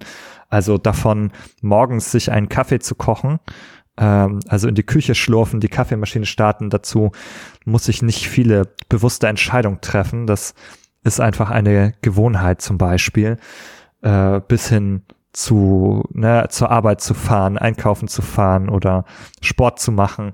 Ähm, ja, also alle Tätigkeiten, die wir häufig und regelmäßig wiederholen, können zu einem großen Teil ablaufen ohne unser besonderes Bewusstsein. Vielleicht, wie ihr das feststellen könnt, selbst zu Hause, auch die Hörerinnen und Hörer ist, all die Sachen, wo ihr nebenbei Zeit da, äh, dafür habt, über komplett andere Dinge nachzudenken, ja, die überhaupt nichts mit dem zu tun haben, was ihr gerade macht. Ja, immer dann, wenn das der Fall ist, dann seid ihr wahrscheinlich gerade in einer automatischen, gewohnheitsmäßigen Handlung drin, die euch die kognitiven Ressourcen komplett freilässt für andere Dinge. Genau. Ich würde gerne nochmal zur Aufmerksamkeit zurückkommen. Wir haben jetzt einen Bogen hier geschlagen und jetzt kommt der Boomerang zurück oder so. es gibt ja auch tatsächlich viele Studien, die sich mit Aufmerksamkeit in Games beschäftigt haben. Also das ist ein das der best erforschten Gebiete, kann man schon sagen, im Bereich der ja, Psychologie, wenn es um Games geht, nämlich welchen, welchen Einfluss quasi Games auf Aufmerksamkeit haben können. Und da gibt es eine große Studie, Ben, die hast du auch gelesen, wenn mich nicht alles täuscht. Die heißt Neural Basis of Video Gaming, a Systematic Review, die wir auf jeden Fall auch in die Show Notes packen werden die sich quasi ganz viele Studien angeschaut haben, die es schon gibt. Also das ist die Idee von so einem systematischen Review, dass man sehr systematisch nach Literatur sucht, wirklich in allen, in allen Stellen, wo man Literatur finden kann, wissenschaftliche Literatur, und die dann unter bestimmten Kriterien eben auswählt und quasi in Anführungszeichen zusammenschreibt. Also das ist dann oft mit sehr langen Listen, in denen man Dinge kodieren kann und so weiter. Und die haben quasi zusammengeschrieben, was es stand. Na, das, das Jahr habe ich gerade nicht parat. Hm, ist schon ein bisschen älter, wenn mich nicht alles täuscht, aber was zu diesem Stand quasi an Literatur dafür vorhanden war. Und was sie gefunden haben, ist, dass Menschen, die regelmäßig Games spielen, bessere Leistungen bringen, tatsächlich in verschiedenen Aufmerksamkeitsbereichen sowas wie der selektiven Aufmerksamkeit, da hast du vorhin schon was zu gesagt, Nikolas, also diesen Scheinwerfer, man hatte auch diese Scheinwerfer-Metapher dafür. Ich richte meine Aufmerksamkeit gezielt auf eine Sache, aber auch in der peripheren visuellen Aufmerksamkeit. Das bedeutet, was quasi an meinem Blickrand passiert eben nicht da, wo mein Scheinwerfer gerade, wenn wir uns jetzt den Scheinwerfer mit den Augen vorstellen, sondern was quasi außerhalb dieses kleinen Bereichs, den wir scharf sehen können und auf den wir unsere Aufmerksamkeit lenken, passiert als auch in geteilter Aufmerksamkeit, also wenn ich auf mehrere Reize gleichzeitig meine Aufmerksamkeit verteilen muss. Das ist was, was wir zum Beispiel oft auch in Shootern haben, dass wir gleichzeitig mehrere Gegner haben, die auf uns schießen, die wir quasi in unserer Aufmerksamkeit behalten müssen darauf achten müssen, wo müssen wir Deckung zum Beispiel finden, um allen zu entgehen oder von wo muss ich jetzt mit Feuer rechnen und auf wen schieße ich zuerst und so weiter. Solche Sachen fallen darunter. Noch ein paar andere Dinge. Aber was ich besonders spannend noch fand, waren zwei Aspekte daran. Nämlich zum einen, dass sich wohl gezeigt hat, dass die Areale, die für Aufmerksamkeit zuständig sind, besser verknüpft sind mit den Arealen, die quasi für die Sensomotorik zuständig sind, also das Zusammenspiel von Sensorik, von den Sinneseindrücken und der Motorik, also der Bewegung, heißt, diese beiden Areale, die sind besser verknüpft. Da fällt, denke ich, auch die Hand-Augen-Koordination und solche Geschichten drunter. Das ist was, was man eben gerade jetzt in solchen actiongeladenen Spielen auch viel braucht, wie es Shooter, wie es bei Shootern der Fall ist. Und was man auch herausgefunden hat, ist, dass man bei, dass bei Gamerinnen zunehmende Aktivität quasi in so Bereichen in unserem Vorderhirn stattfinden, wenn viel Aufmerksamkeit benötigt wird für das, was man gerade tut. Und was man daraus folgert, ist, dass Menschen, die viel Videospiele spielen, besser in der Lage sind, quasi die begrenzten Ressourcen, das hast du auch schon gerade gesagt, Nikolas, wir haben quasi nur einen begrenzten Arbeitsspeicher, einen begrenzten Prozessor, wir können nicht alle Inhalte gleichzeitig verarbeiten, aber was wir tun können, ist, dass wir unsere Ressourcen, die wir zur Verfügung haben, quasi effizienter im Gehirn nutzen können und aufteilen können. Und das finde ich sehr, sehr spannend, dass quasi das wohl einer der Schlüssel ist, warum GamerInnen in bestimmten Aufgaben tatsächlich besser abschneiden, weil sie die Ressourcen, die sie in ihrem Gehirn haben, quasi anders oder besser nutzen können und besser aufteilen können auf die Tasks, die erforderlich sind. Du hast ja nochmal das Bild des Computers bemüht mit dem Prozessor und so weiter. Und äh, in dem Zusammenhang muss man auch nochmal betonen, äh, Shooter spielen, insbesondere High-Level Ego-Shooter, First-Person-Shooter spielen, ist ein Hochleistungssport. Und das ist deswegen ein Hochleistungssport, weil die Anforderungen an dieses hohe Level an Performance an den Menschen extrem groß sind und insbesondere an das menschliche Gehirn. Und denn Aufmerksamkeit über einen längeren Zeitraum, zum Beispiel über, sagen wir mal, die Länge einer Spielpartie hinweg aufrechtzuerhalten auf einem hohen Niveau, das uns eben schnelle Reaktionen ermöglicht. Das ist extrem anstrengend. Und es bedarf eben eine, eine bestimmte Belastbarkeit, die eigentlich nur, nur durch Training auch hergestellt werden kann. Ähm, äh, durch äh, effizientes, durch richtiges, schlaues Training, wo auch, äh, sagen wir mal, äh, im E-Sport äh, Coaches äh, einen dabei unterstützen, auch unter Verwendung von psychologischen, sportwissenschaftlichen Erkenntnissen, äh, eben um auch, sagen wir mal, auf mentaler Ebene dieses hohe Leistungsniveau zu garantieren. Und ähm, äh, die Aufmerksamkeit, die dafür notwendig ist, die würde man in der Psychologie als Daueraufmerksamkeit bezeichnen. Da geht's immer um Fälle, wo wir über einen längeren Zeitraum auf eine relativ hohe, dichte Anzahl von Reizen reagieren müssen, so wie das halt in einem Shooter der Fall sein kann, wenn ähm, äh, wir regelmäßig in Gegner reinstolpern. Und das ist eine andere Form der Aufmerksamkeit, als wir es in Spielen zu tun haben, die klassischerweise so ein, sagen wir mal, so ein Scharfschützen-Setting haben als Beispiel, wo wir auch über einen längeren Zeitraum unsere Aufmerksamkeit fokussieren müssen, aber äh, relativ selten auf einen Reiz reagiert werden muss. Ja, die Reizdichte ist wesentlich geringer. Es kann sein, dass ich jetzt, um, sagen wir mal, die äh, im echten Leben die Scharfschützensituation äh, nachzuvollziehen, dass ich äh, Stunden oder Tage im Extremfall äh, oder im Klischeefall auch dort ausharren muss und ich darf aber die Aufmerksamkeit nicht fallen lassen, weil dann verpasse ich ja mein Ziel, weil ich habe ja gegebenenfalls nur eine, eine Chance oder so, ne?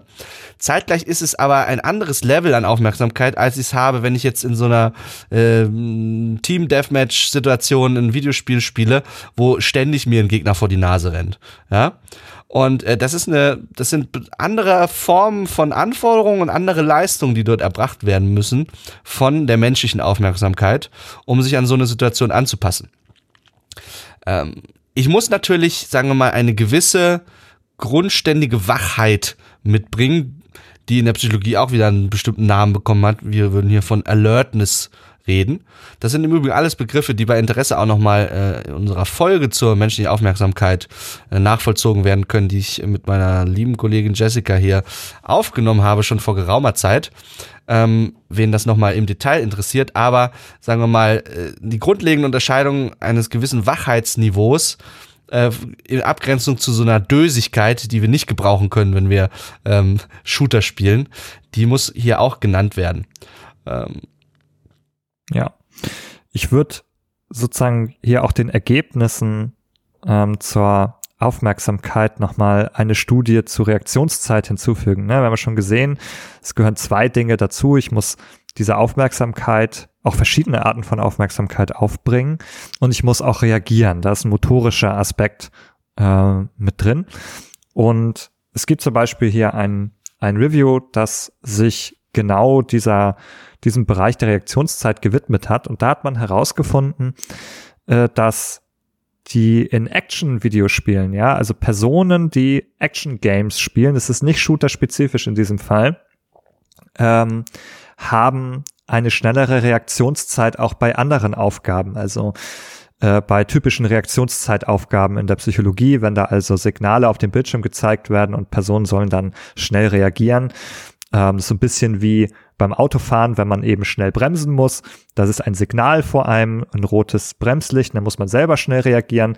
So kann man sich das vorstellen. Und da hat man herausgefunden, dass Personen, die Action Games spielen, auch bei diesen anderen Reaktionszeitaufgaben besser abschneiden ähm, als Menschen im Vergleich, die keine Action Games äh, vermehrt spielen. Und dann können wir einmal noch den Bogen auch zu Shootern schlagen. Ich habe nämlich auch eine Studie gefunden, die vergleicht sozusagen die Reaktionszeit von Menschen, die First-Person-Shooter spielen, mit solchen, die MMOs oder MOBAs spielen. Und da hat man auch herausgefunden, dass die, die Shooter spielen, ja, äh, in ihrer Reaktionszeit schneller und besser sind als Leute, die MMOs und MOBAs äh, spielen. Das heißt also, es gilt für Shooter im Besonderen. Ich möchte da noch eine andere Studie anfügen, die wir natürlich auch verlinken werden mit dem Titel Association of Video Gaming with Cognitive Performance Among Children. Also da geht es wirklich um Kinder, eine Studie aus 2022, also noch relativ neu zum Zeitpunkt der Aufnahme. Auch die finden bei Kindern, die regelmäßig Videogames spielen, eine minimal schnellere Reaktionszeit, sagen aber, dass die klinische Relevanz quasi entbehren. Also dass dieser Unterschied so relativ gering ist, dass es in, in der ja, Praxis keinen großartigen Unterschied macht. Und das finde ich nochmal einen spannenden Punkt. Grundsätzlich, wenn wir uns mit solchen Fragen beschäftigen, was lernen wir vielleicht in Videospielen und was trainieren wir in Videospielen, dass wir immer natürlich die Frage stellen müssen, zum einen, wie groß ist dieser Effekt? Ich weiß nicht, Ben, ob du da Zahlen für deine Studie gerade parat hast.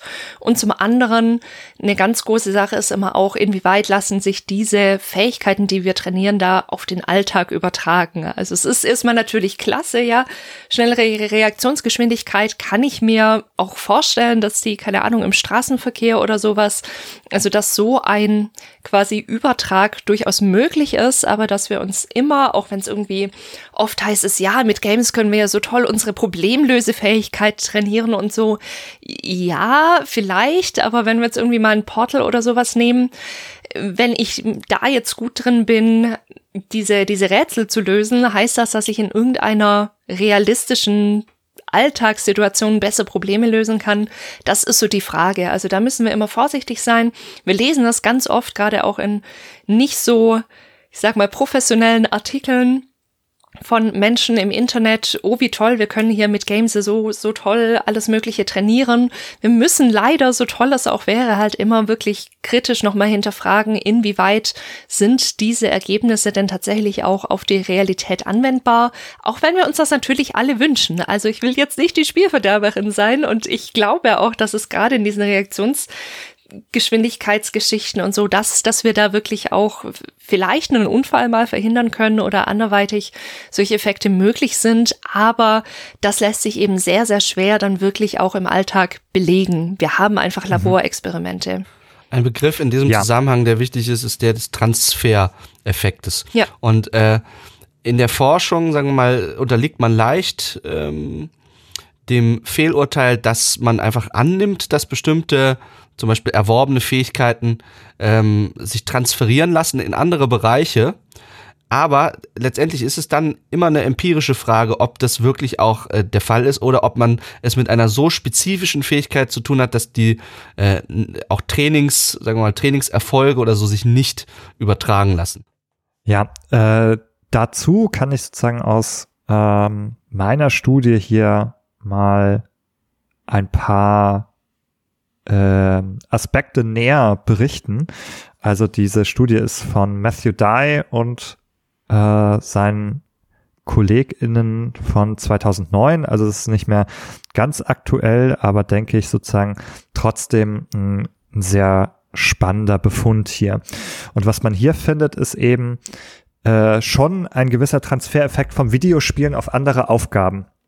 Also da spielen die Leute ja jetzt keine Shooter mehr, sondern die machen Reaktionszeitaufgaben am Computer. Also die Gemeinsamkeit ist natürlich, dass man immer noch am Bildschirm sitzt, aber es ist nicht mehr de, de, die gleiche Umgebung. Ne? Also wir haben schon einen Transfer von einem Shooter auf eine andere Computeraufgabe. Also da erscheinen eben Signale auf dem Bildschirm, irgendwelche Quadrate und unter bestimmten Situationen soll man eben reagieren und bei bestimmten Situationen soll man nicht reagieren.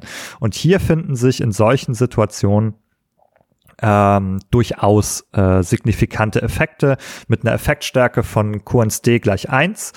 Also das ist relativ ähm, solider Effekt, würde ich sagen. Mhm. Also die sind ähm, hochsignifikant hier, äh, die Effekte. Und ähm, das ist immer noch keine reale Situation in der Welt. Wir sind noch nicht beim beim äh, Bremsen im, im Auto. Wobei ich aber hier, also da das schon ein gewisser Transfer ist, durchaus glauben würde, dass es den gibt sozusagen. Wir sind eben nicht mehr im Computerspiel. Natürlich je je weiter die Aufgabe weg ist sozusagen, desto geringer wird der äh, Transfer in der Regel ausfallen. Ne? Also hier von Bildschirmaufgabe zu Bildschirmaufgabe ist er vielleicht noch gut und je weiter sich das entfernt, könnte es sich verändern. Aber es ist auf jeden Fall durchaus etwas da, was über das Videospiel hinausgeht. Das kann man hier schon festhalten. Hast du da Zahlen? Das würde mich sehr interessieren. Das ist hier ein Unterschied ähm, in der Reaktionszeit ähm, bei einer Aufgabe. Also ich habe jetzt eine Grafik gerade mal vor der Nase. Da können wir sehen, ist die Reaktionszeit bei den Non-Video-Game-Players äh, bei ungefähr 300 Millisekunden, während sie bei ungefähr 255 liegt bei Videogame-Players. Also ein Unterschied in absoluten Zahlen hier bei, bei einer der Aufgaben um 50 Millisekunden zum Beispiel. Es gibt durchaus andere Aufgaben, bei denen diese Unterschiede nicht so groß sind, aber sozusagen hier bei einer solchen, wo man eben einfach nur reagieren oder nicht reagieren soll in bestimmten Situationen, genau, haben wir ähm, durchaus einen substanziellen spürbaren Effekt so, jetzt haben wir viel über ein bisschen über kognitive Anforderungen gesprochen, über Aufmerksamkeit, äh, über Motorik. Eine der Anforderungen, die Shooter-Spiele mit sich bringen, die vielleicht ein bisschen äh, weniger vordergründig sind, sind jene an die menschlichen Emotionen. Das würde mich mal interessieren. Äh, wie sieht das aus? Welche emotionalen Anforderungen stellen First-Person-Shooter denn an die Spielenden? Also wenn wir hier eben über die kompetitiven Shooter sprechen, denke ich, ist der Aspekt der Emotionsregulation sehr, sehr wichtig, sozusagen, also wie gut Menschen dazu in der Lage sind, sozusagen, also ihre Gefühle, also fest an sich selber festzustellen und auch zu regulieren. Also zum Beispiel, äh, könnten wir ja sehr viel Frustration erlebt, äh, Frustrationserlebnisse haben in einem kompetitiven Umfeld, dass man verliert, dass man nicht gut genug ist und das macht negative Gefühle, ne? vielleicht Wut oder Trauer und dann äh, ist meine Aufgabe sozusagen irgendwie mit diesen Gefühlen umzugehen.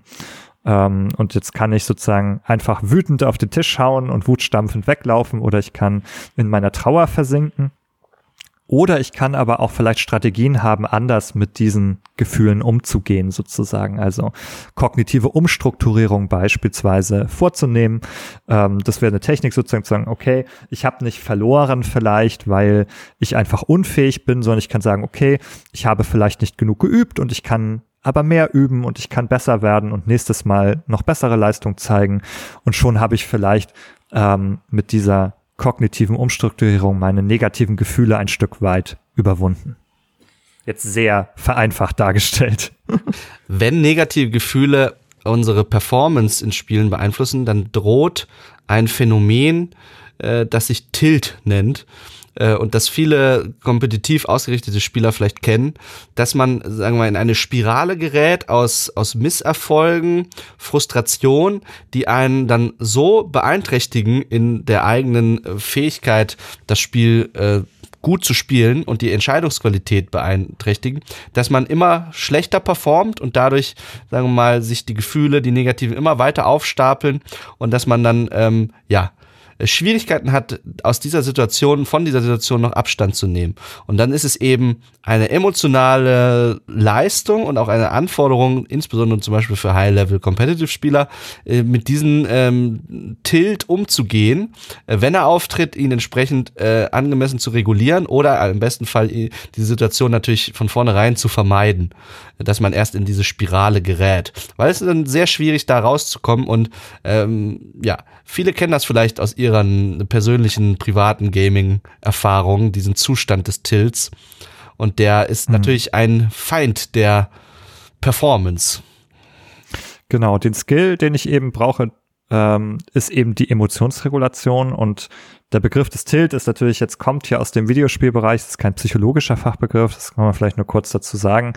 Ähm, und ein Gedanke dazu, den ich kurz anbringen wollte, ist der, dass wir natürlich jetzt wir brauchen eigentlich kognitive Ressourcen für äußere Reize, ne? also für die Spielreize, um die zu verarbeiten. Und jetzt haben wir aber gleichzeitig noch neue innere Reize, unsere Gefühle. Und die brauchen auch Raum sozusagen oder die fordern Raum ein. Die geben auch Signale sozusagen ab äh, mit denen ich mich beschäftigen muss und schon ist natürlich meine Aufmerksamkeit oder meine kognitiven Ressourcen muss ich aufteilen zwischen meiner Gefühlsregulation und meiner Spielleistung und da kann man natürlich sehen, dass es dann, wenn man sich das so vorstellt, logisch ist, dass äh, sich die Leistung da verschlechtert in dem Augenblick. Ohne jetzt nochmal in die Frage tief einzutauchen, ob First-Person-Shooter aggressiv machen, einen, einen Seitensatz möchte ich hier trotzdem erwähnen. Es gibt auch immer mehr Studien, die zeigen, dass das aggressive Verhalten, das wir oft eben in diesen Spielen finden, unter Umständen gar nicht so sehr auf den Inhalt abzielt, also dass wir dadurch, dass wir jetzt eben auf andere Figuren schießen, eine, einen aggressiven Akt in Anführungszeichen ausüben, in einer Videospielwelt natürlich wohlgemerkt, dass nicht das das Problem ist, sondern dass es wahrscheinlich einfach um Frustration geht, weil wir uns nicht kompetent fühlen in vielen Situationen in diesen Spielen. Eben gerade wenn wir verlieren oder ja, was auch immer, aus welchen Gründen wir getroffen werden. Und ja, dass das quasi das aggressive Verhalten, das man eben in vielen Studien tatsächlich auch finden kann, dass Menschen, die die Shooter gerade gespielt haben, ganz frisch, eher zu aggressivem Verhalten oder aggressiven Gedanken oder was auch immer neigen, dass das wahrscheinlich eher damit zu tun hat, dass man in seinem Kompetenzerleben, um nochmal auf die Bedürfnisse einzugehen, haben wir auch schon eine ganze Folge drüber gemacht. Das ist ein menschliches Grundbedürfnis, uns als kompetent zu erleben, dass wenn das quasi untergraben wird durch das Spiel, dass das eigentlich die Aggression auslöst. Und da sind wir auch wieder an der Stelle, habe ich genug kognitive Ressourcen, um meine Emotionen gerade zu regulieren, um zumindest mein Verhalten zu regulieren. Das ähm, muss man auf jeden Fall im Hinterkopf behalten, finde ich, an dieser Stelle. Also wir haben hier eine wirklich hochkomplexe Lage, Gemengelage, die wir in solchen Spielen zu managen haben, plus eben den Zeitdruck dazu. Das erklärt vielleicht auch ganz gut, warum in solchen Spielen die Emotionen eher mal hochkochen, weil wir so wenig Ressourcen zur Verfügung haben, um die zu regulieren, beziehungsweise wenn wir sie anders verteilen, sind wir im Spiel nicht mehr gut. Ja, und das ist ja auch der Grund, warum es im wirklich, ja, professionellen und vielleicht auch schon ähm, im semi-professionellen E-Sport-Bereich äh, Coaches gibt, äh, E-Sport-Coaches gibt, auch PsychologInnen gibt, die sozusagen SpielerInnen dazu beraten, zu genau solchen Themen. Äh, Gerade wenn man professionell spielt, kommen natürlich noch viel mehr Druck dazu sozusagen, die, ähm, der sich in emotionaler Belastung niederschlagen kann, weil vielleicht das eigene Einkommen und die Existenz von dieser Leistung äh, abhängt. Das ist natürlich noch eine größere Abhängigkeit als nur der Spielspaß im privaten Spiel. Und ähm, an der Stelle können wir natürlich auch noch mal äh, an unsere ehemalige Kollegin Julina äh, verweisen, sozusagen, die tatsächlich solches Coaching auch anbietet. Also wenn ihr sozusagen selber semi in Klammern oder professionell spielt und mehr Unterstützung braucht, dann sind Coaches wie äh, Julina zum Beispiel ähm, Ansprechpartnerin. Wir werden sozusagen sie hier auch nochmal verlinken zu der Folge, wenn ihr euch für ihr Coaching-Angebot interessiert. Anderes Beispiel aus dem Bereich der emotionalen Anforderungen. Folgende Situation. Call of Duty Modern Warfare 2, Mission Nummer 4, No Russian. Ihr infiltriert eine russische Terrororganisation und äh, müsst mitschwimmen, ihr dürft nicht auffallen, müsst euch möglichst so verhalten, unauffällig verhalten und diese Organisation plant einen Anschlag auf äh, un unschuldige Zivilisten. Und ihr seid nun gezwungen im Spiel, äh, um nicht aufzufallen, euch an diesem Anschlag zu beteiligen und unschuldige Zivilisten zu töten. Welche emotionalen Anforderungen stellt diese Spielsituation an die Spielenden? Hm. Also jetzt sind wir natürlich weg vom Shooter-Gameplay und wir gewinnen hier nochmal kurz Fokus auf die storybasierten Spiele, nachdem wir über die kompetitiven gesprochen haben. Die bringen natürlich Geschichten mit, die bringen eine Fiktion mit, eine Fantasy mit. Ähm, und da würde ich sagen, sind wir in dem Bereich, okay, hier ist es nicht mehr Shooter-spezifisch. Das kann sozusagen, also diese Frage, die du stellst, kann viele Spiele betreffen, aber kann auch äh, Shooter betreffen. Und wir könnten jetzt vielleicht sagen, okay, vielleicht sind sogar Shooter da besonders immersiv in der First-Person-Perspektive und so weiter. Vielleicht ist das auch nochmal eine besondere Frage in diesem Bereich. Ähm, und wir sind hier ja eigentlich mit Ethik und Moral konfrontiert. Dazu haben wir äh, mit deinem Kollegen Jörg, äh, Jessica, eine eigene Folge aufgenommen, auf die man hier nochmal verweisen kann, wo es genau darum geht. Und ich weiß gar nicht, ob das, also es kann emotional eine Belastung darstellen. Ne? Also wenn man gerade äh, hochimmersiv in dieser Situation sich befindet. Es ist aber vor allem eine Konfrontation, würde ich sagen, mit der eigenen, mit der eigenen Moralvorstellung. Ähm, Und da haben wir auch damals mit äh, Jörg besprochen in der Folge sozusagen, dass wir hier sozusagen in eine Aushandlung gehen. Ne? Wir sind auf einmal konfrontiert und vielleicht geht unser Handeln im Spiel gegen tatsächlich unsere Vorstellung äh, und unsere Moralvorstellungen werden uns aber sehr deutlich sozusagen in diesem Kontrast, was wir eigentlich davon halten, was da gerade vor sich geht, während wir gezwungen sind, ähm, dem Folge zu leisten. leisten. Ne? Es kann aber auch zu Reaktanz führen, dass ich sage, ne, das mache ich nicht ähm, was das Spiel von mir verlangt. Das haben ja einige bei der berühmten Folterszene bei GTA 5 gesagt, so, nee, das ist der Punkt, wo ich den Controller weglege. Da spiele ich nicht mehr mit, liebes Spiel, ohne mich. Naja, ist auch eine legitime Handlung sozusagen. Ne? Man kann sich dem auch, darf sich dem natürlich verweigern, ähm, sagen, nö, das finde ich jetzt auch ähm, nicht mehr schön, das finde ich doof, äh, da mache ich nicht mit. Also, na, andererseits, wenn man sich innerlich gezwungen fühlt, die Szene durchzuziehen, dann kann es natürlich vielleicht einfach belastend sein, ähm, emotionale äh, Belastung hervorrufen. Wobei man hier natürlich auch noch erwähnen muss an dieser Stelle, dass man diese No-Russian-Mission auch überspringen kann. Also das hat damals sehr hohe Wellen geschlagen, eben genau aus jetzt gerade diskutierten Gründen. Man kann diese Mission überspringen und man kann tatsächlich, also man muss nicht schießen. Man kann durch dieses, durch dieses Level auch laufen, durch diese Mission, ohne dass man sich an dem Schießen, an dieser, auf diesem Flughafen, wo das stattfindet, beteiligt. Also man ist nicht ganz gezwungen. Es fühlt sich im ersten Moment so an, weil man eben die, das ganze Spiel über schon genau das macht. Man geht wohin und schießt. Aber tatsächlich muss man es in dieser Mission nicht unbedingt tun. Und erlaubt mir auch hier nochmal einen kleinen Exkurs. Darüber haben wir auch noch nicht gesprochen, aber das fand ich sehr interessant.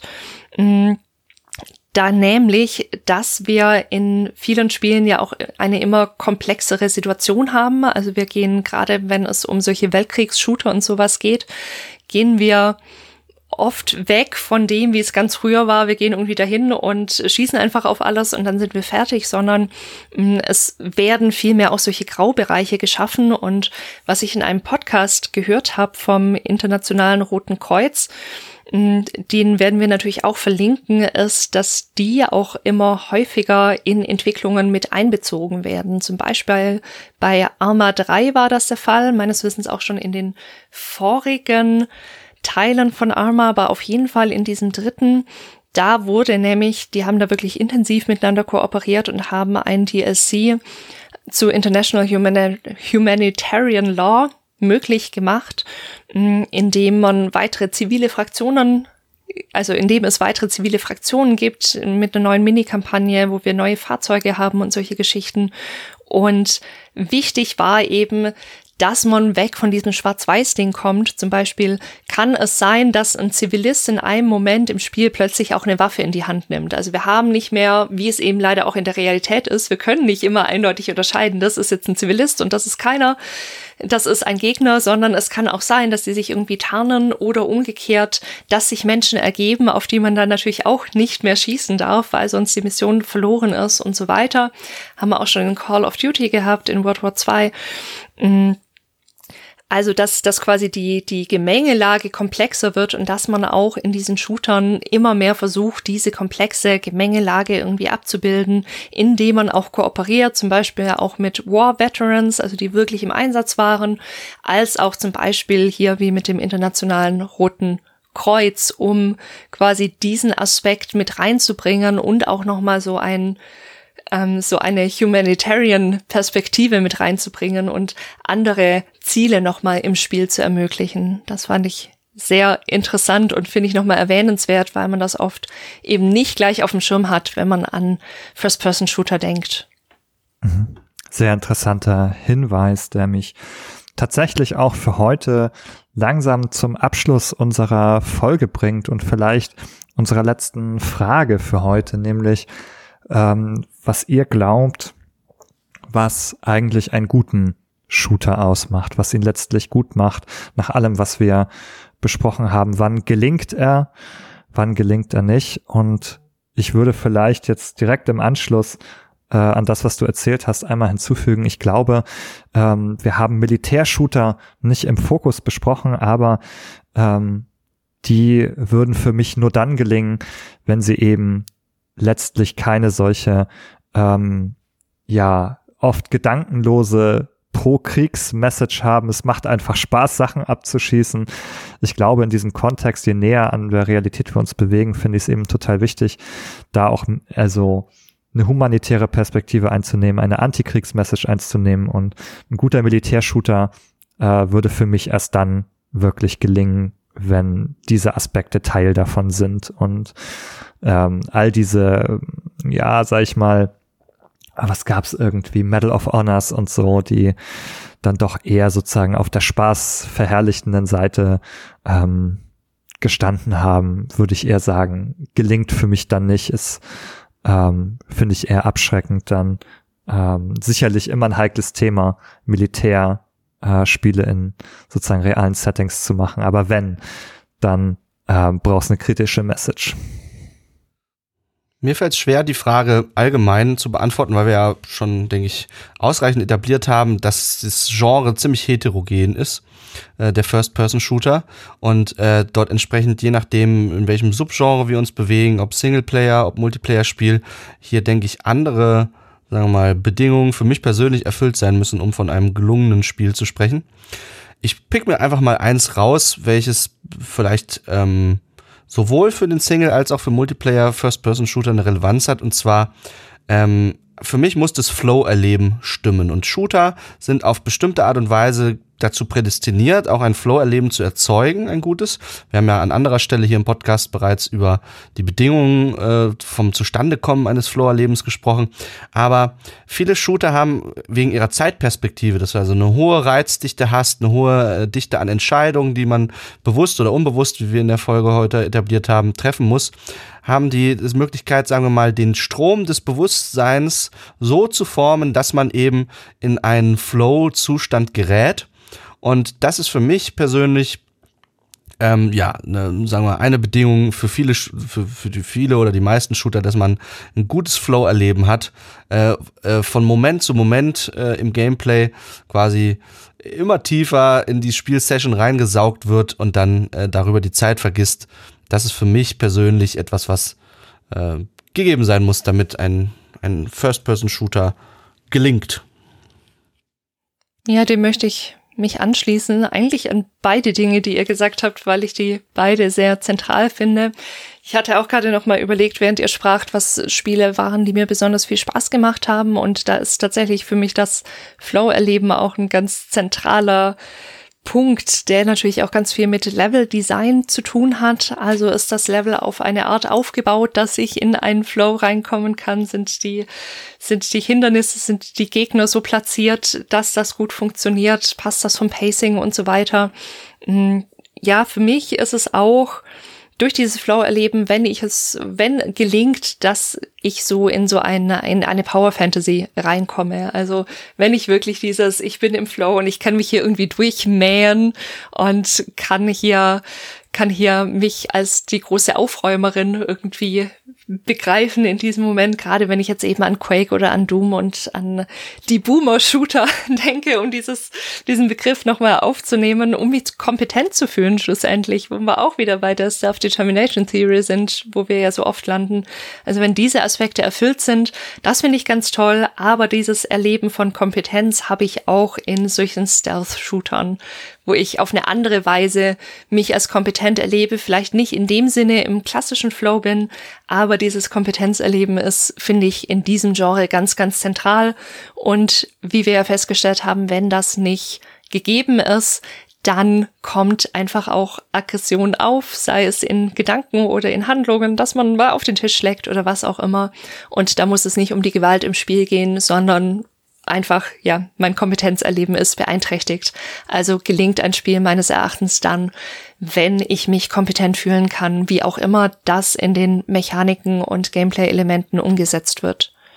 Ja, ich würde auch noch mal aus meiner Perspektive unbedingt das Autonomie-Erleben hinzufügen. Das glaube ich mir allgemein sehr wichtig, aber auch bei Shootern äh, wenn ich hier ein bisschen Wahlmöglichkeiten habe. Und ich glaube, deswegen mag ich Hero-Shooter auch ganz gerne, weil ich da eben zwischen diesen interessanten Heldinnenfiguren auswählen kann, unterschiedliche Fähigkeiten, äh, was gerade sozusagen eben meinem Interesse äh, entspricht, was mir Freude macht, ähm, dazwischen auswählen kann.